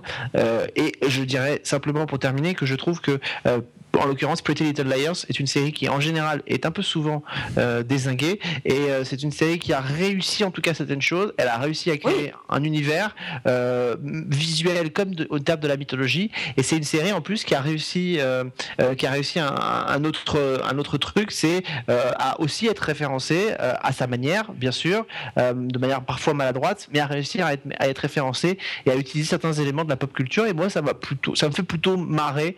c'est assez fun et assez léger voilà, comme série. On verra, l'avenir nous le dira. Mais comme Marion, je regarderai la saison complète, ça c'est certain. D'autant que, bon, 10 épisodes, euh, c'est pas tant que ça. Euh, que faire du référentiel aujourd'hui, il faut quand même le dire, c'est quand même compliqué. Parce que. Il y en a partout. Voilà, autant à l'époque de Scream, il n'y en avait pas tant que ça, autant aujourd'hui, il y en a quand même vraiment beaucoup, beaucoup, beaucoup. Euh, on pourrait citer euh, des séries comme Raising Hope, Community, euh, dans le genre, hein, qui sont hyper. Big Bang Theory. Big Bang Theory, mais même les American Horror Story, qui sont déjà en soi des hommages au genre hein, à, chaque, à chaque saison. Alors, certes, des, des, genres différents ou légèrement différents, mais des, gros, des hommages aux grandes figures du, du, cinéma d'horreur, et mm. voire plusieurs hommages dans la même saison, euh, dans la saison 2, euh, euh, avec un gros mélange de gros n'importe quoi. C'est pour ça que c'est ma préférée. Mais, non, Comment? Oubliez ce qu'il a dit, les amis. Il ne sait pas ce qu'il raconte. C'est la chaleur qu'il atteint. Et que malgré tout, c'est quand même MTV et que MTV peut sans doute pas aller aussi loin que des chaînes comme FX ou euh, Star ou euh, voilà. Bah, clairement, vu leur public, effectivement, non, c'est vrai. Plus montrer quoi. Même, euh, On est totalement d'accord. Ils préfèrent montrer des mecs qui s'arrachent les poils du cul avec des, du scotch plutôt que de montrer du sang dans les séries. C'est l'éternelle question du puritanisme américain. Parce qu'en termes de vulgarité et de, et de trash, on va quand même ah, pas dire qu'MTV. Hein. Bah oui, quoi ta référence? On dirait Blue Mountain State. Non, mais même Jackass, je rappelle c'est MTV qui ah oui. Jackass, que euh, le, remake de, Skins était pas, était pas très fin, et que je trouve que honnêtement, euh, si maintenant c'est MTV qui a quand même été une chaîne hyper trash pendant très longtemps, qui maintenant vient nous donner des leçons pour nous expliquer qu'il faut pas tout montrer à la télévision, ça va commencer à devenir légèrement ridicule. Et, et, j'ajouterais même euh, en parlant de MTV qu'ils ont déjà quand même une série avec, alors certes qui est pas directement une série hommage, mais qui est quand même ultra référentielle et dans le personnage est self-aware, enfin, et, conscience, c'est awkward. Ouais, et même Teen Wolf hein, joue beaucoup aussi là-dessus, donc. Euh, donc, bah, Teen Wolf, j'ai pas trop suivi, mais Awkward, j'ai vu, je pense, euh, trois saisons et demie ou quatre, et c'est vrai qu'il y, a déjà ce mm. ton-là dans, dans, Awkward. Alors, évidemment, ça a rien à voir en termes de. C'est du teen, euh, du teen fun, Awkward, mais c'est déjà ça. Donc, il y, en a, y en a quand même beaucoup, et c'est vrai que du coup, c'est difficile de ne surfer que sur cette vague-là. Moi, je trouve quand même que dans la série, malgré tout, hein, l'univers est globalement, il, fonctionne à peu près bien. Euh, cette histoire du passé, euh, on l'a déjà vu mille fois, mais ça peut marcher aussi. le fait qu'il y ait un personnage survivant, ça on le sait dès le premier épisode, ça peut ouvrir des portes plus intéressantes pour la suite. Maintenant, effectivement, s'ils se prennent trop au sérieux et trop premier degré, ça va pas fonctionner quoi. À voir. Bon bah écoutez, on passe au magazine. Allez.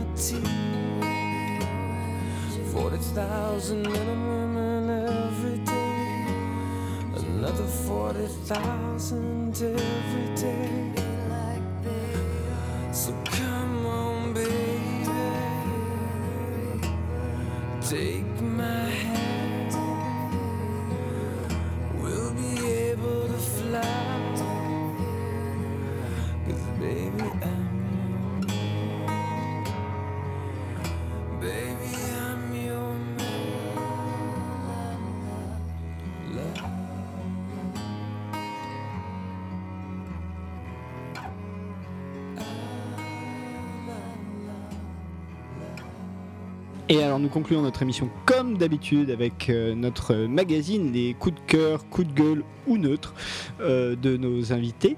Et honneur aux dames, je vais commencer par Marion. Oui.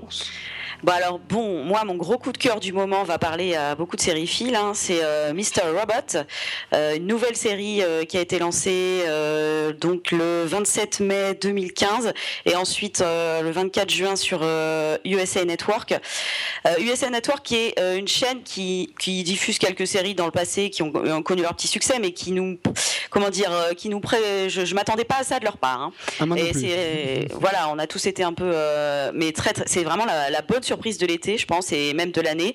Donc la série, en fait, euh, elle suit un jeune informaticien qui euh, travaille le jour pour une entreprise de sécurité qui s'appelle All Safe Security. Donc l'informaticien s'appelle Elliot Alderson et la nuit, eh ben euh, c'est un hacker un peu justicier sur les bords. Donc à côté de ça, il va, il a un petit peu complètement antisocial. il me fait beaucoup penser au personnage de Dexter, notamment parce qu'en fait tout est raconté du point de vue de sa voix de, lui. En fait, il y a une voix off où il parle à un personnage imaginaire parce que le mec est un petit peu parano sur les bords. Euh, il se, il se shoot à la morphine. Donc voilà, c'est vraiment un anti-héros moderne comme nous on a maintenant l'habitude de voir depuis les années 2000. Et euh, le twist aussi, c'est qu'en fait, il va rencontrer un activiste euh, mystérieux qui donc se surnomme Mr. Robot, qui lui veut le, le, recruter dans son équipe de hackers qui s'appelle F Society pour tout simplement fuck Society, quoi. Donc ça, c'est, ça suit tout à fait l'idée de, du mec là, Elliot, pour qui l'argent, le capitalisme, la manière dont est gérée voilà la société actuelle par des grandes entreprises fait courir le monde à sa perte. Voilà, je sais pas si j'ai fait un bon résumé, j'espère. Ah oui, euh, t'as, juste oublié de citer un nom quand même qui me semble important dans la série, c'est que euh, tout se concentre autour d'une méga corporation qui s'appelle Evil Corp. Tout à fait, oui, oui. Donc ça, c'est assez drôle aussi. Oui, la... en fait, oui, la première, le, la, firme qu'il faut descendre à tout prix dans, dans la série s'appelle euh, Evil Corp. dans les rôles principaux, on a un petit jeune Rami Malek qui est juste excellent, qui est, juste excellent. Ouais, qui a une tête, euh, euh, qui a des expressions euh, dans le visage. il, est, il joue très bien les robots d'un côté et de l'autre, il est hyper attendrissant. Moi, le, le, premier ressenti que j'ai eu, c'est vraiment, j'ai regardé 10 minutes et à la 11e minute, je, je, suis tombée amoureuse de ce personnage. Il a vraiment pas fallu. on parle des fois de certaines séries qui mettent des, des épisodes et des épisodes à, arriver. là, Mr. Robot, vous allez être pris dès le pilote. Donc, et donc, à, condition que vous teniez, à condition que vous teniez les 1h10 quasiment intégralement en voix off quand même. Euh, je trouve que la voix off est très très bien. Non mais je suis, je suis, je suis totalement d'accord avec toi, mais il y en a quand même D'abord, c'est encore une fois un pilote très long, et c'est une euh, et c'est une voix off qui est euh, et c'est une voix off qui est quand même très très très très très présente. Et ça, ça peut au bout d'un moment, ça peut un peu fatiguer. Je suis quand ah, même d'accord avec vous. Moi, j'ai adoré, j'ai adoré ce pilote, mais quand même la voix off un peu beaucoup quoi. Ouais, ben moi je, je ça m'a pas choqué. C'est c'est vrai qu'elle est très présente, un peu à la manière de vraiment du pilote de Dexter, j'ai trouvé. Donc euh, moi ça m'a pas gêné. Alors cette série après, elle fait ce qui est vraiment très bien, c'est que elle a son propre univers qu'elle décline tout de suite et en même temps elle fait penser à plein d'autres choses, à des films, à du Kubrick. Euh, elle fait penser à, du Dexter avec un petit sauce de Doctor House euh, et en même temps elle, donc elle est très moderne parce qu'elle parle très très bien de d'internet, de, de, toutes les problématiques qui sont nées avec notre société ultra connectée. Euh, elle, elle, met en lumière euh, espèce de, c'est hackers, c'est hackers, ces espèces de nouveaux à la fois héros et anti-héros euh, qui peuvent, comme tu disais, faire le mal absolu en étant des, hackers terroristes, et de l'autre côté jouer les justiciers comme le fait le, héros de cette série. mais après, c'est pas, on n'est pas toujours d'accord avec sa manière d'agir parce qu'il a tendance, donc ce, mec qui est très parano, antisocial, qui a du mal à se fondre dans la dans la foule, qui évite tout contact physique aussi, c'est très drôle. Il, ne supporte pas qu'on le touche. Euh, ce mec a tendance à, donc à stocker hein, euh, tous les réseaux sociaux des gens qu'il connaît autour de lui euh, pour s'assurer. Très particulier. Hein. C'est ah ouais, il est très très spécial. Hein. Le lien qu'il a avec sa psy est quand même très très. Voilà. Hein. Ouais, j'ai pas parlé de ça aussi. il a aussi, ça c'est pareil, ça fait vraiment penser aux séries modernes des années 2000. Il y a toujours une psy dans les parages et il a une relation assez particulière avec sa psy. C'est un mec qui est en même temps, il a l'air asocial à côté de ses pompes et en même temps il est très manipulateur. Moi vraiment ça j'ai pensé à, pour le, vraiment la caractérisation du personnage, j'ai vraiment pensé à Dexter. Bah, moi j'ai pensé, moi j'ai pas pensé à lui. Pour moi, et je l'ai déjà dit dans l'émission euh, qu'on a fait dessus. Pour moi, euh, c'est la réponse des années 2000 à Jim Profit. Les années oh, J'étais sûr que tu allais dire ça. Non, mais bah c'est euh, exactement. Non, mais c'est exactement les deux mêmes types de personnalités qui vont utiliser les deux mêmes types euh, de, méthodes, mais pour arriver à des fins radicalement différentes. Euh, Jim Profit, c'est pour se hisser en, haut de la chaîne du capitalisme, et Elliot, c'est pour mettre à bas le capitalisme. Et finalement, c'est des réponses, des séries qui se font écho par rapport à la situation géopolitique. et voilà. Hmm. Ah, et d'ailleurs, mais sur Jim Profit, euh, pour moi, le personnage qui vraiment répond à Jim Profit dans la série, c'est celui qui est joué par euh, le petit jeune euh, Tyrell euh, bah, c'est American Psycho, quoi. Oui, voilà, qui est joué par Martin Wallstrom. Oui, bah pareil, mais American Psycho aussi me, enfin, rappelle aussi Jim, le personnage de Jim ah Profit, hein, qui était avant. Et du coup, lui, voilà, le mec. Bah, pas avant le roman de, pas avant le roman de, merde, j'ai oublié son nom. Enfin, pas avant le roman de, qui date des années 80, le roman. Hum. D'accord. Et, euh, et, oui, et ce, personnage-là, il a, il a pardon, voilà, et, et, et, pareil, euh, euh, lui rappelle vraiment Jim Profit parce que lui, son but, c'est vraiment d'arriver au top du top de la, de la société. Et en même temps, le personnage est complètement fucked up parce que il est, voilà, le capitalisme a tout craint et il a besoin, il est très violent, il a besoin d'exprimer de, sa violence en faisant des choses, voilà, qui sont très répréhensibles pour le coup.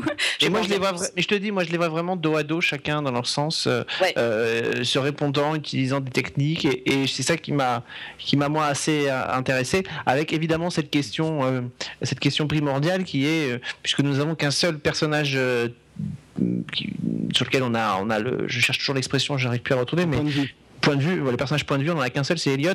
La vraie question qu'on se pose, c'est est-ce que Mister Robot existe vraiment? Bah, en fait, pardon, hein, je vais, je vais prendre le, crachoir, mais euh, c'est moi, c'est justement ce qui me fait regarder la série. Euh, j'ai pas du tout ni pensé à Dexter, qui est pas une série que j'aime beaucoup, ni pensé à Jim Profit, qui là pour le coup est une série que j'aime beaucoup, enfin Profit. Mais moi, j'ai plutôt pensé à Fight Club, vous voyez, quand j'ai vu Mister Robot. Je sais pas si vous avez vu Fight Club ou lu. Oui, bien, sûr, oui, bien sûr. Et moi, ce qui m'a fasciné dès, le, premier, épisode, c'est que tu ne sais jamais si tu es dans une réalité réelle ou si tu es juste dans la tête du mec et dans sa perception de la réalité. Et le fait d'utiliser des noms comme Evil Corp, euh, All Safe, euh, F Society, Mr. Robot, tout ça crée un espèce d'univers symbolique où euh, tu es toujours un peu paumé de savoir si ce qu'on te montre, c'est ce qui se passe vraiment ou c'est la perception qu'en a ce personnage. Et moi, c'est ça que j'ai vraiment trouvé fascinant dans la série. C'est toute la bah. clé de la série. Après, si, si, la série ne va pas du tout embrasser cette, euh, cette euh, direction-là, ça va évidemment, on aura, euh, on aura un problème. il, pourrait y avoir un problème, mais, mais à la limite, même si elle ne l'épouse pas, ce qu'elle raconte est suffisamment, est suffisamment puissant. Quoique, quoique, effectivement, débarrasser de ce, de ce postulat-là, peut-être que la série peut y perdre un peu de son, un peu de son sel et son intérêt, même si le, personnage principal est absolument remarquable, que l'acteur qui le joue est absolument génial, euh, que cette série est juste un petit miracle parce que ça permet à Christian Slater d'avoir une série qui fait plus d'une seule saison. Donc euh, c'est génial. Déjà plus d'un seul épisode. Hein. en plus, il a un rôle intéressant, Christian Slater pour une fois. J'avais un petit peu peur moi parce que dans un rôle intéressant, on peut pas dire qu'il en fasse des choses géniales. Hein. Eh ben c'est ça, mais moi je trouve qu'en fait c'est pas un super bon acteur celui-là parce que même avec un rôle, euh, moi j'ai un peu tiqué au début dans le dans le, dans le pilote, euh, je son personnage est intéressant, donc ça va, ça le sauve, mais je trouvais pas qu'il jouait super bien. Après, bon, il fait ce qu'il fait dans l'épisode 2 ou 3, je sais plus, je crois que c'est la fin du 2, et, euh, et ça le rend quand même un peu plus inquiétant et, et, intéressant que dans le, dans le pilote, et je pense qu'au fur et à mesure il va il va vraiment prendre la mesure de son personnage, mais bon c'est vrai que Christian Slater, bon pour moi, c'est pas euh, le meilleur acteur du monde. Mais bon, là, il s'en sort bien parce qu'il est dans une super série, quoi. Ouais, Pour, pour, pour, revenir, euh, Christophe, sur euh, le côté où on ne sait pas si c'est la réalité de, de, de, du mec ou si c'est la vraie réalité, c'est de temps. Moi, ce que je préfère, c'est pas tout remettre en cause, c'est les scènes où il voit des mecs en noir partout, où on l'emmène dans un dans le truc de Evil Corp. ça, ces moments-là, effectivement, c'est intéressant d'avoir une ambiguïté. Après, de toute façon, remettre en cause toute la série euh, comme, ces, comme ces épisodes de, de, de, séries comme Buffy. Ah, on est en train de perdre. Marion. Ouais. En fait, euh, on sous-entend peut-être que, en fait, euh, fille en fait et se passe dans sa tête quoi. Euh, ça c'est un peu facile quoi. C'est un peu comme je me réveille d'un cauchemar. Non, en fait il s'est rien passé. Euh, ça pour moi c'est un peu facile. Par contre le côté parano est vraiment bien ah joué. moi je doute pas que l'univers existe quand même quoi. ça, ça, dépend comment c'est fait. C'est-à-dire que c'est pour ça que j'ai cité Fight Club. Dans Fight Club effectivement c'est pas 100% de ce que tu vois qui est factice. C'est des éléments dans ce que tu vois qui sont factices. C'est mm. ça qui est intéressant d'ailleurs. Et d'ailleurs tout le film un jour on fera un screenplay sur euh, Fight Club ou sur Fincher mais tout le film est truffé de plein de petites images presque subliminal. Euh, mm. Il y en a partout. Il y a, dès la toute première scène, tu as une scène où tu vois euh, Brad Pitt, mais pendant peut-être une fraction de seconde. Euh, qui apparaît derrière. Derrière, derrière Meatloaf. Enfin, mm. d'ailleurs, il a le coude sur l'épaule de Meatloaf, mm. qui explique qu'il a un cancer des testicules. Enfin bref, c'était pas le point. Et vous l'avez dit tous les deux, mais une des choses qui fonctionne aussi dans la série, et ça, c'est ce qui pense sauvera la série quoi qu'il arrive, c'est que c'est une série qui est quand même profondément nihiliste quand même. le, le, tout le ton, tout le discours, c'est quand même pas très joyeux et quand même assez fuck the world, quoi. Ouais, ouais, et je pense que c'est quand même, euh, si elle marche aussi, c'est parce que c'est assez euh, représentatif de ce que pensent euh, pas mal de téléspectateurs. Donc, et, c'est d'ailleurs ce qui fait que c'est, à mon avis, c'est cette partie-là qui, qui, est le plus surprenante sur USA Network, qui fait quand même des séries hyper, c'est presque chirurgical, quoi, des beaux costards, des beaux acteurs couleurs, euh, des beaux endroits, ils sont tous riches, enfin, ils ont des décapotables, c'est magnifique. Euh, Ah oui. Bon, euh, voilà, il y a des bonnes séries, hein, c'est pas la question, mais il y en a certaines. Ah mais c'est super, c'est une espèce d'anomalie incroyable, hein, Mister Robot c'est sur euh, improbable quoi, que ça, Ah ouais. c'est- ça y atterrit là-dessus.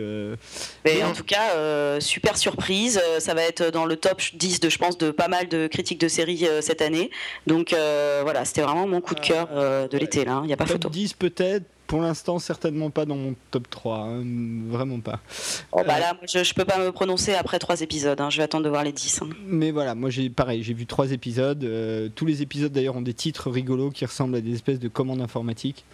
Et, ce, Euh, et ce titre très années 70, il est génial aussi là, le Mister Robot écrit. euh, Oui, alors ça, on- ça, on l'a pas dit. Après, je vais laisser la parole à Alex pour euh, pour son magazine, mais c'est que euh, et une aussi des qualités de la série, c'est qu'il y a une réelle esthétique de, dans, dans la série. Ah oui.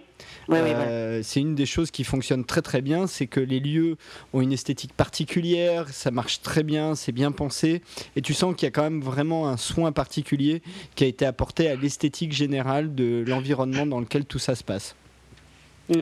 Et ça vraiment jusqu'au jusqu'au costume de- du personnage principal, hein, presque c'est presque son costume de super héros ou pas de super héros, mais Ouais. il a un costume hyper reconnaissable. Un peu à la, un peu à la- un peu à la incassable. Un peu, ouais. Oui, puis le, bah, de toute façon, c'est ça, c'est un peu même comme dans Incassable, l'univers est sombre, c'est le quotidien, mais c'est la photographie est très élégante et en même temps, euh, l'univers dans lequel il évolue, c'est souvent le, le soir, c'est assez sombre et, euh, et, et je trouve que c'est vraiment euh, une super idée en fait de mettre en lumière euh, le monde. Enfin, voilà, c'est vraiment, c'est, on le voit aux infos tous les jours, quoi. Euh, les hackers, euh, enfin, c'est vraiment devenu avec les Anonymous, etc. Enfin, c'est euh, euh, c'est devenu un, un sujet de, un phénomène de société qu'il était temps qu'on voit bien expliqué, bien analysé dans une série. C'est clair. Eh bien, écoute, sur ces bonnes paroles, je vais céder la place à Alès pour nous, nous emmener en Norvège, Suède, Danemark- Suède. Suède, Suède, en Suède. Ouais, c'est c'est une des découvertes du festival euh, Sérimania. Euh, cette série, c'est la deuxième fois, ce que je disais dans un papier que j'ai fait, que Sérimania m'offre une, une petite série coup de cœur. Je crois que j'avais déjà parlé de la première dans cette émission. Euh, la première, c'était en 2014, c'était Série Noire, qui était une série qui venait du Québec, qui était aussi une série d'ailleurs extrêmement référencée, extrêmement méta. Euh, et euh, là, c'est une nouvelle série, donc c'est une nouvelle série nordique euh, qui s'appelle Yard Scott, euh, qui avait plutôt pas mal plu. Alors même si elle était passée au départ un peu en dessous des lignes radar à Sérimania, parce qu'il y avait d'autres séries qui étaient là, et puis il y avait des grosses pointures qui étaient là en invité. Euh, et en règle générale, ceux qui sont tombés dessus n'ont pas détesté ce qu'ils ont vu. Euh, moi, je sais que j'ai beaucoup aimé le pilote. Je sais que notre notre pote Vivien, euh, qui sera avec toi dans la prochaine émission, si je me trompe pas, euh, m'a dit que il a vu le pilote et euh, il a il est tombé amoureux de ce pilote aussi. Euh, en fait, ce qui est génial, c'est l'histoire. On va la raconter donc de Yord Scott.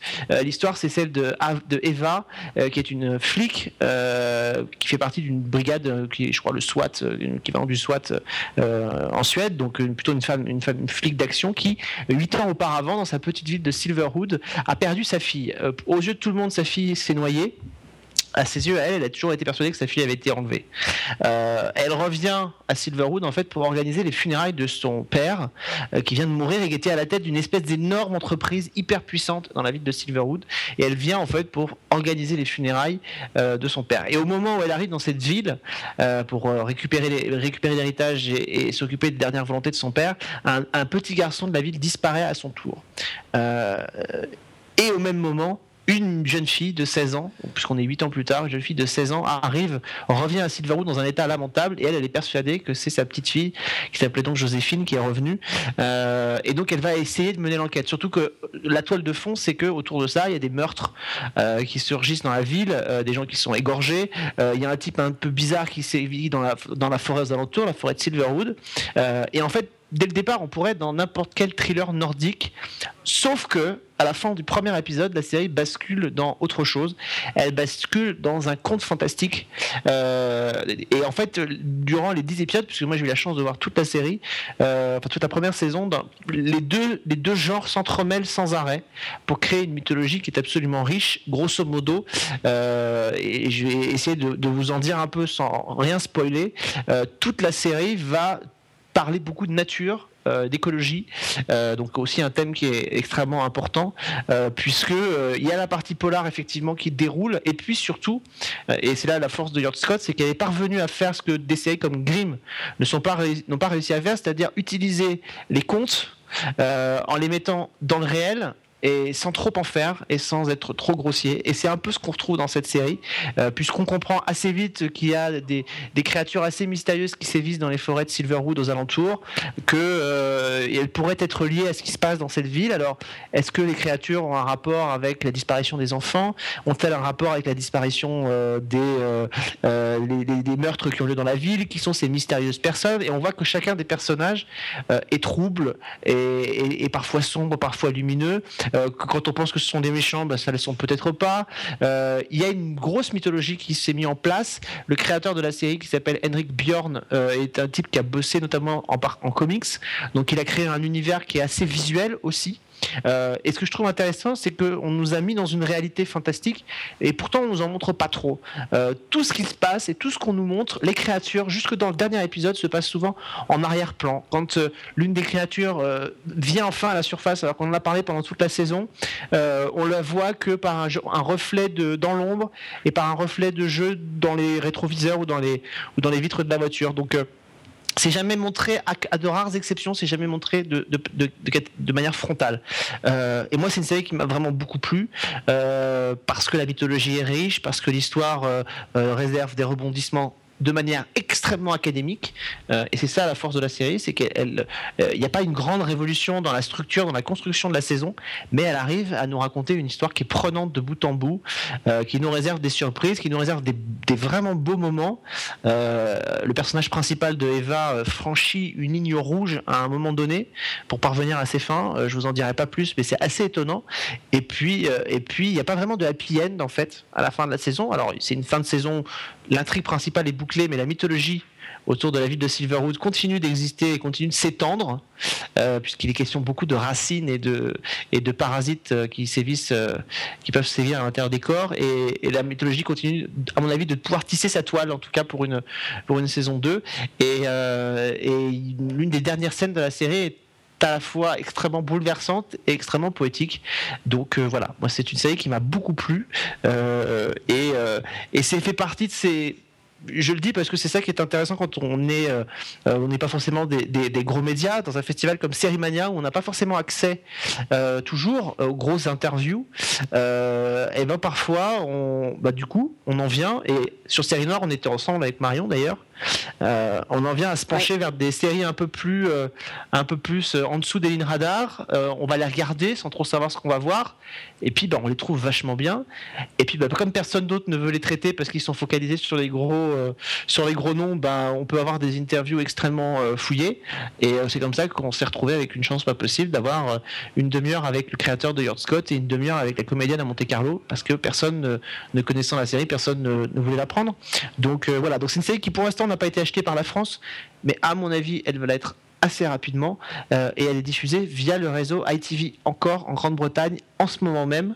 Euh, alors on enregistre cette émission, les six premiers épisodes ont été diffusés. Marion, t'as vu euh, Yard Scott?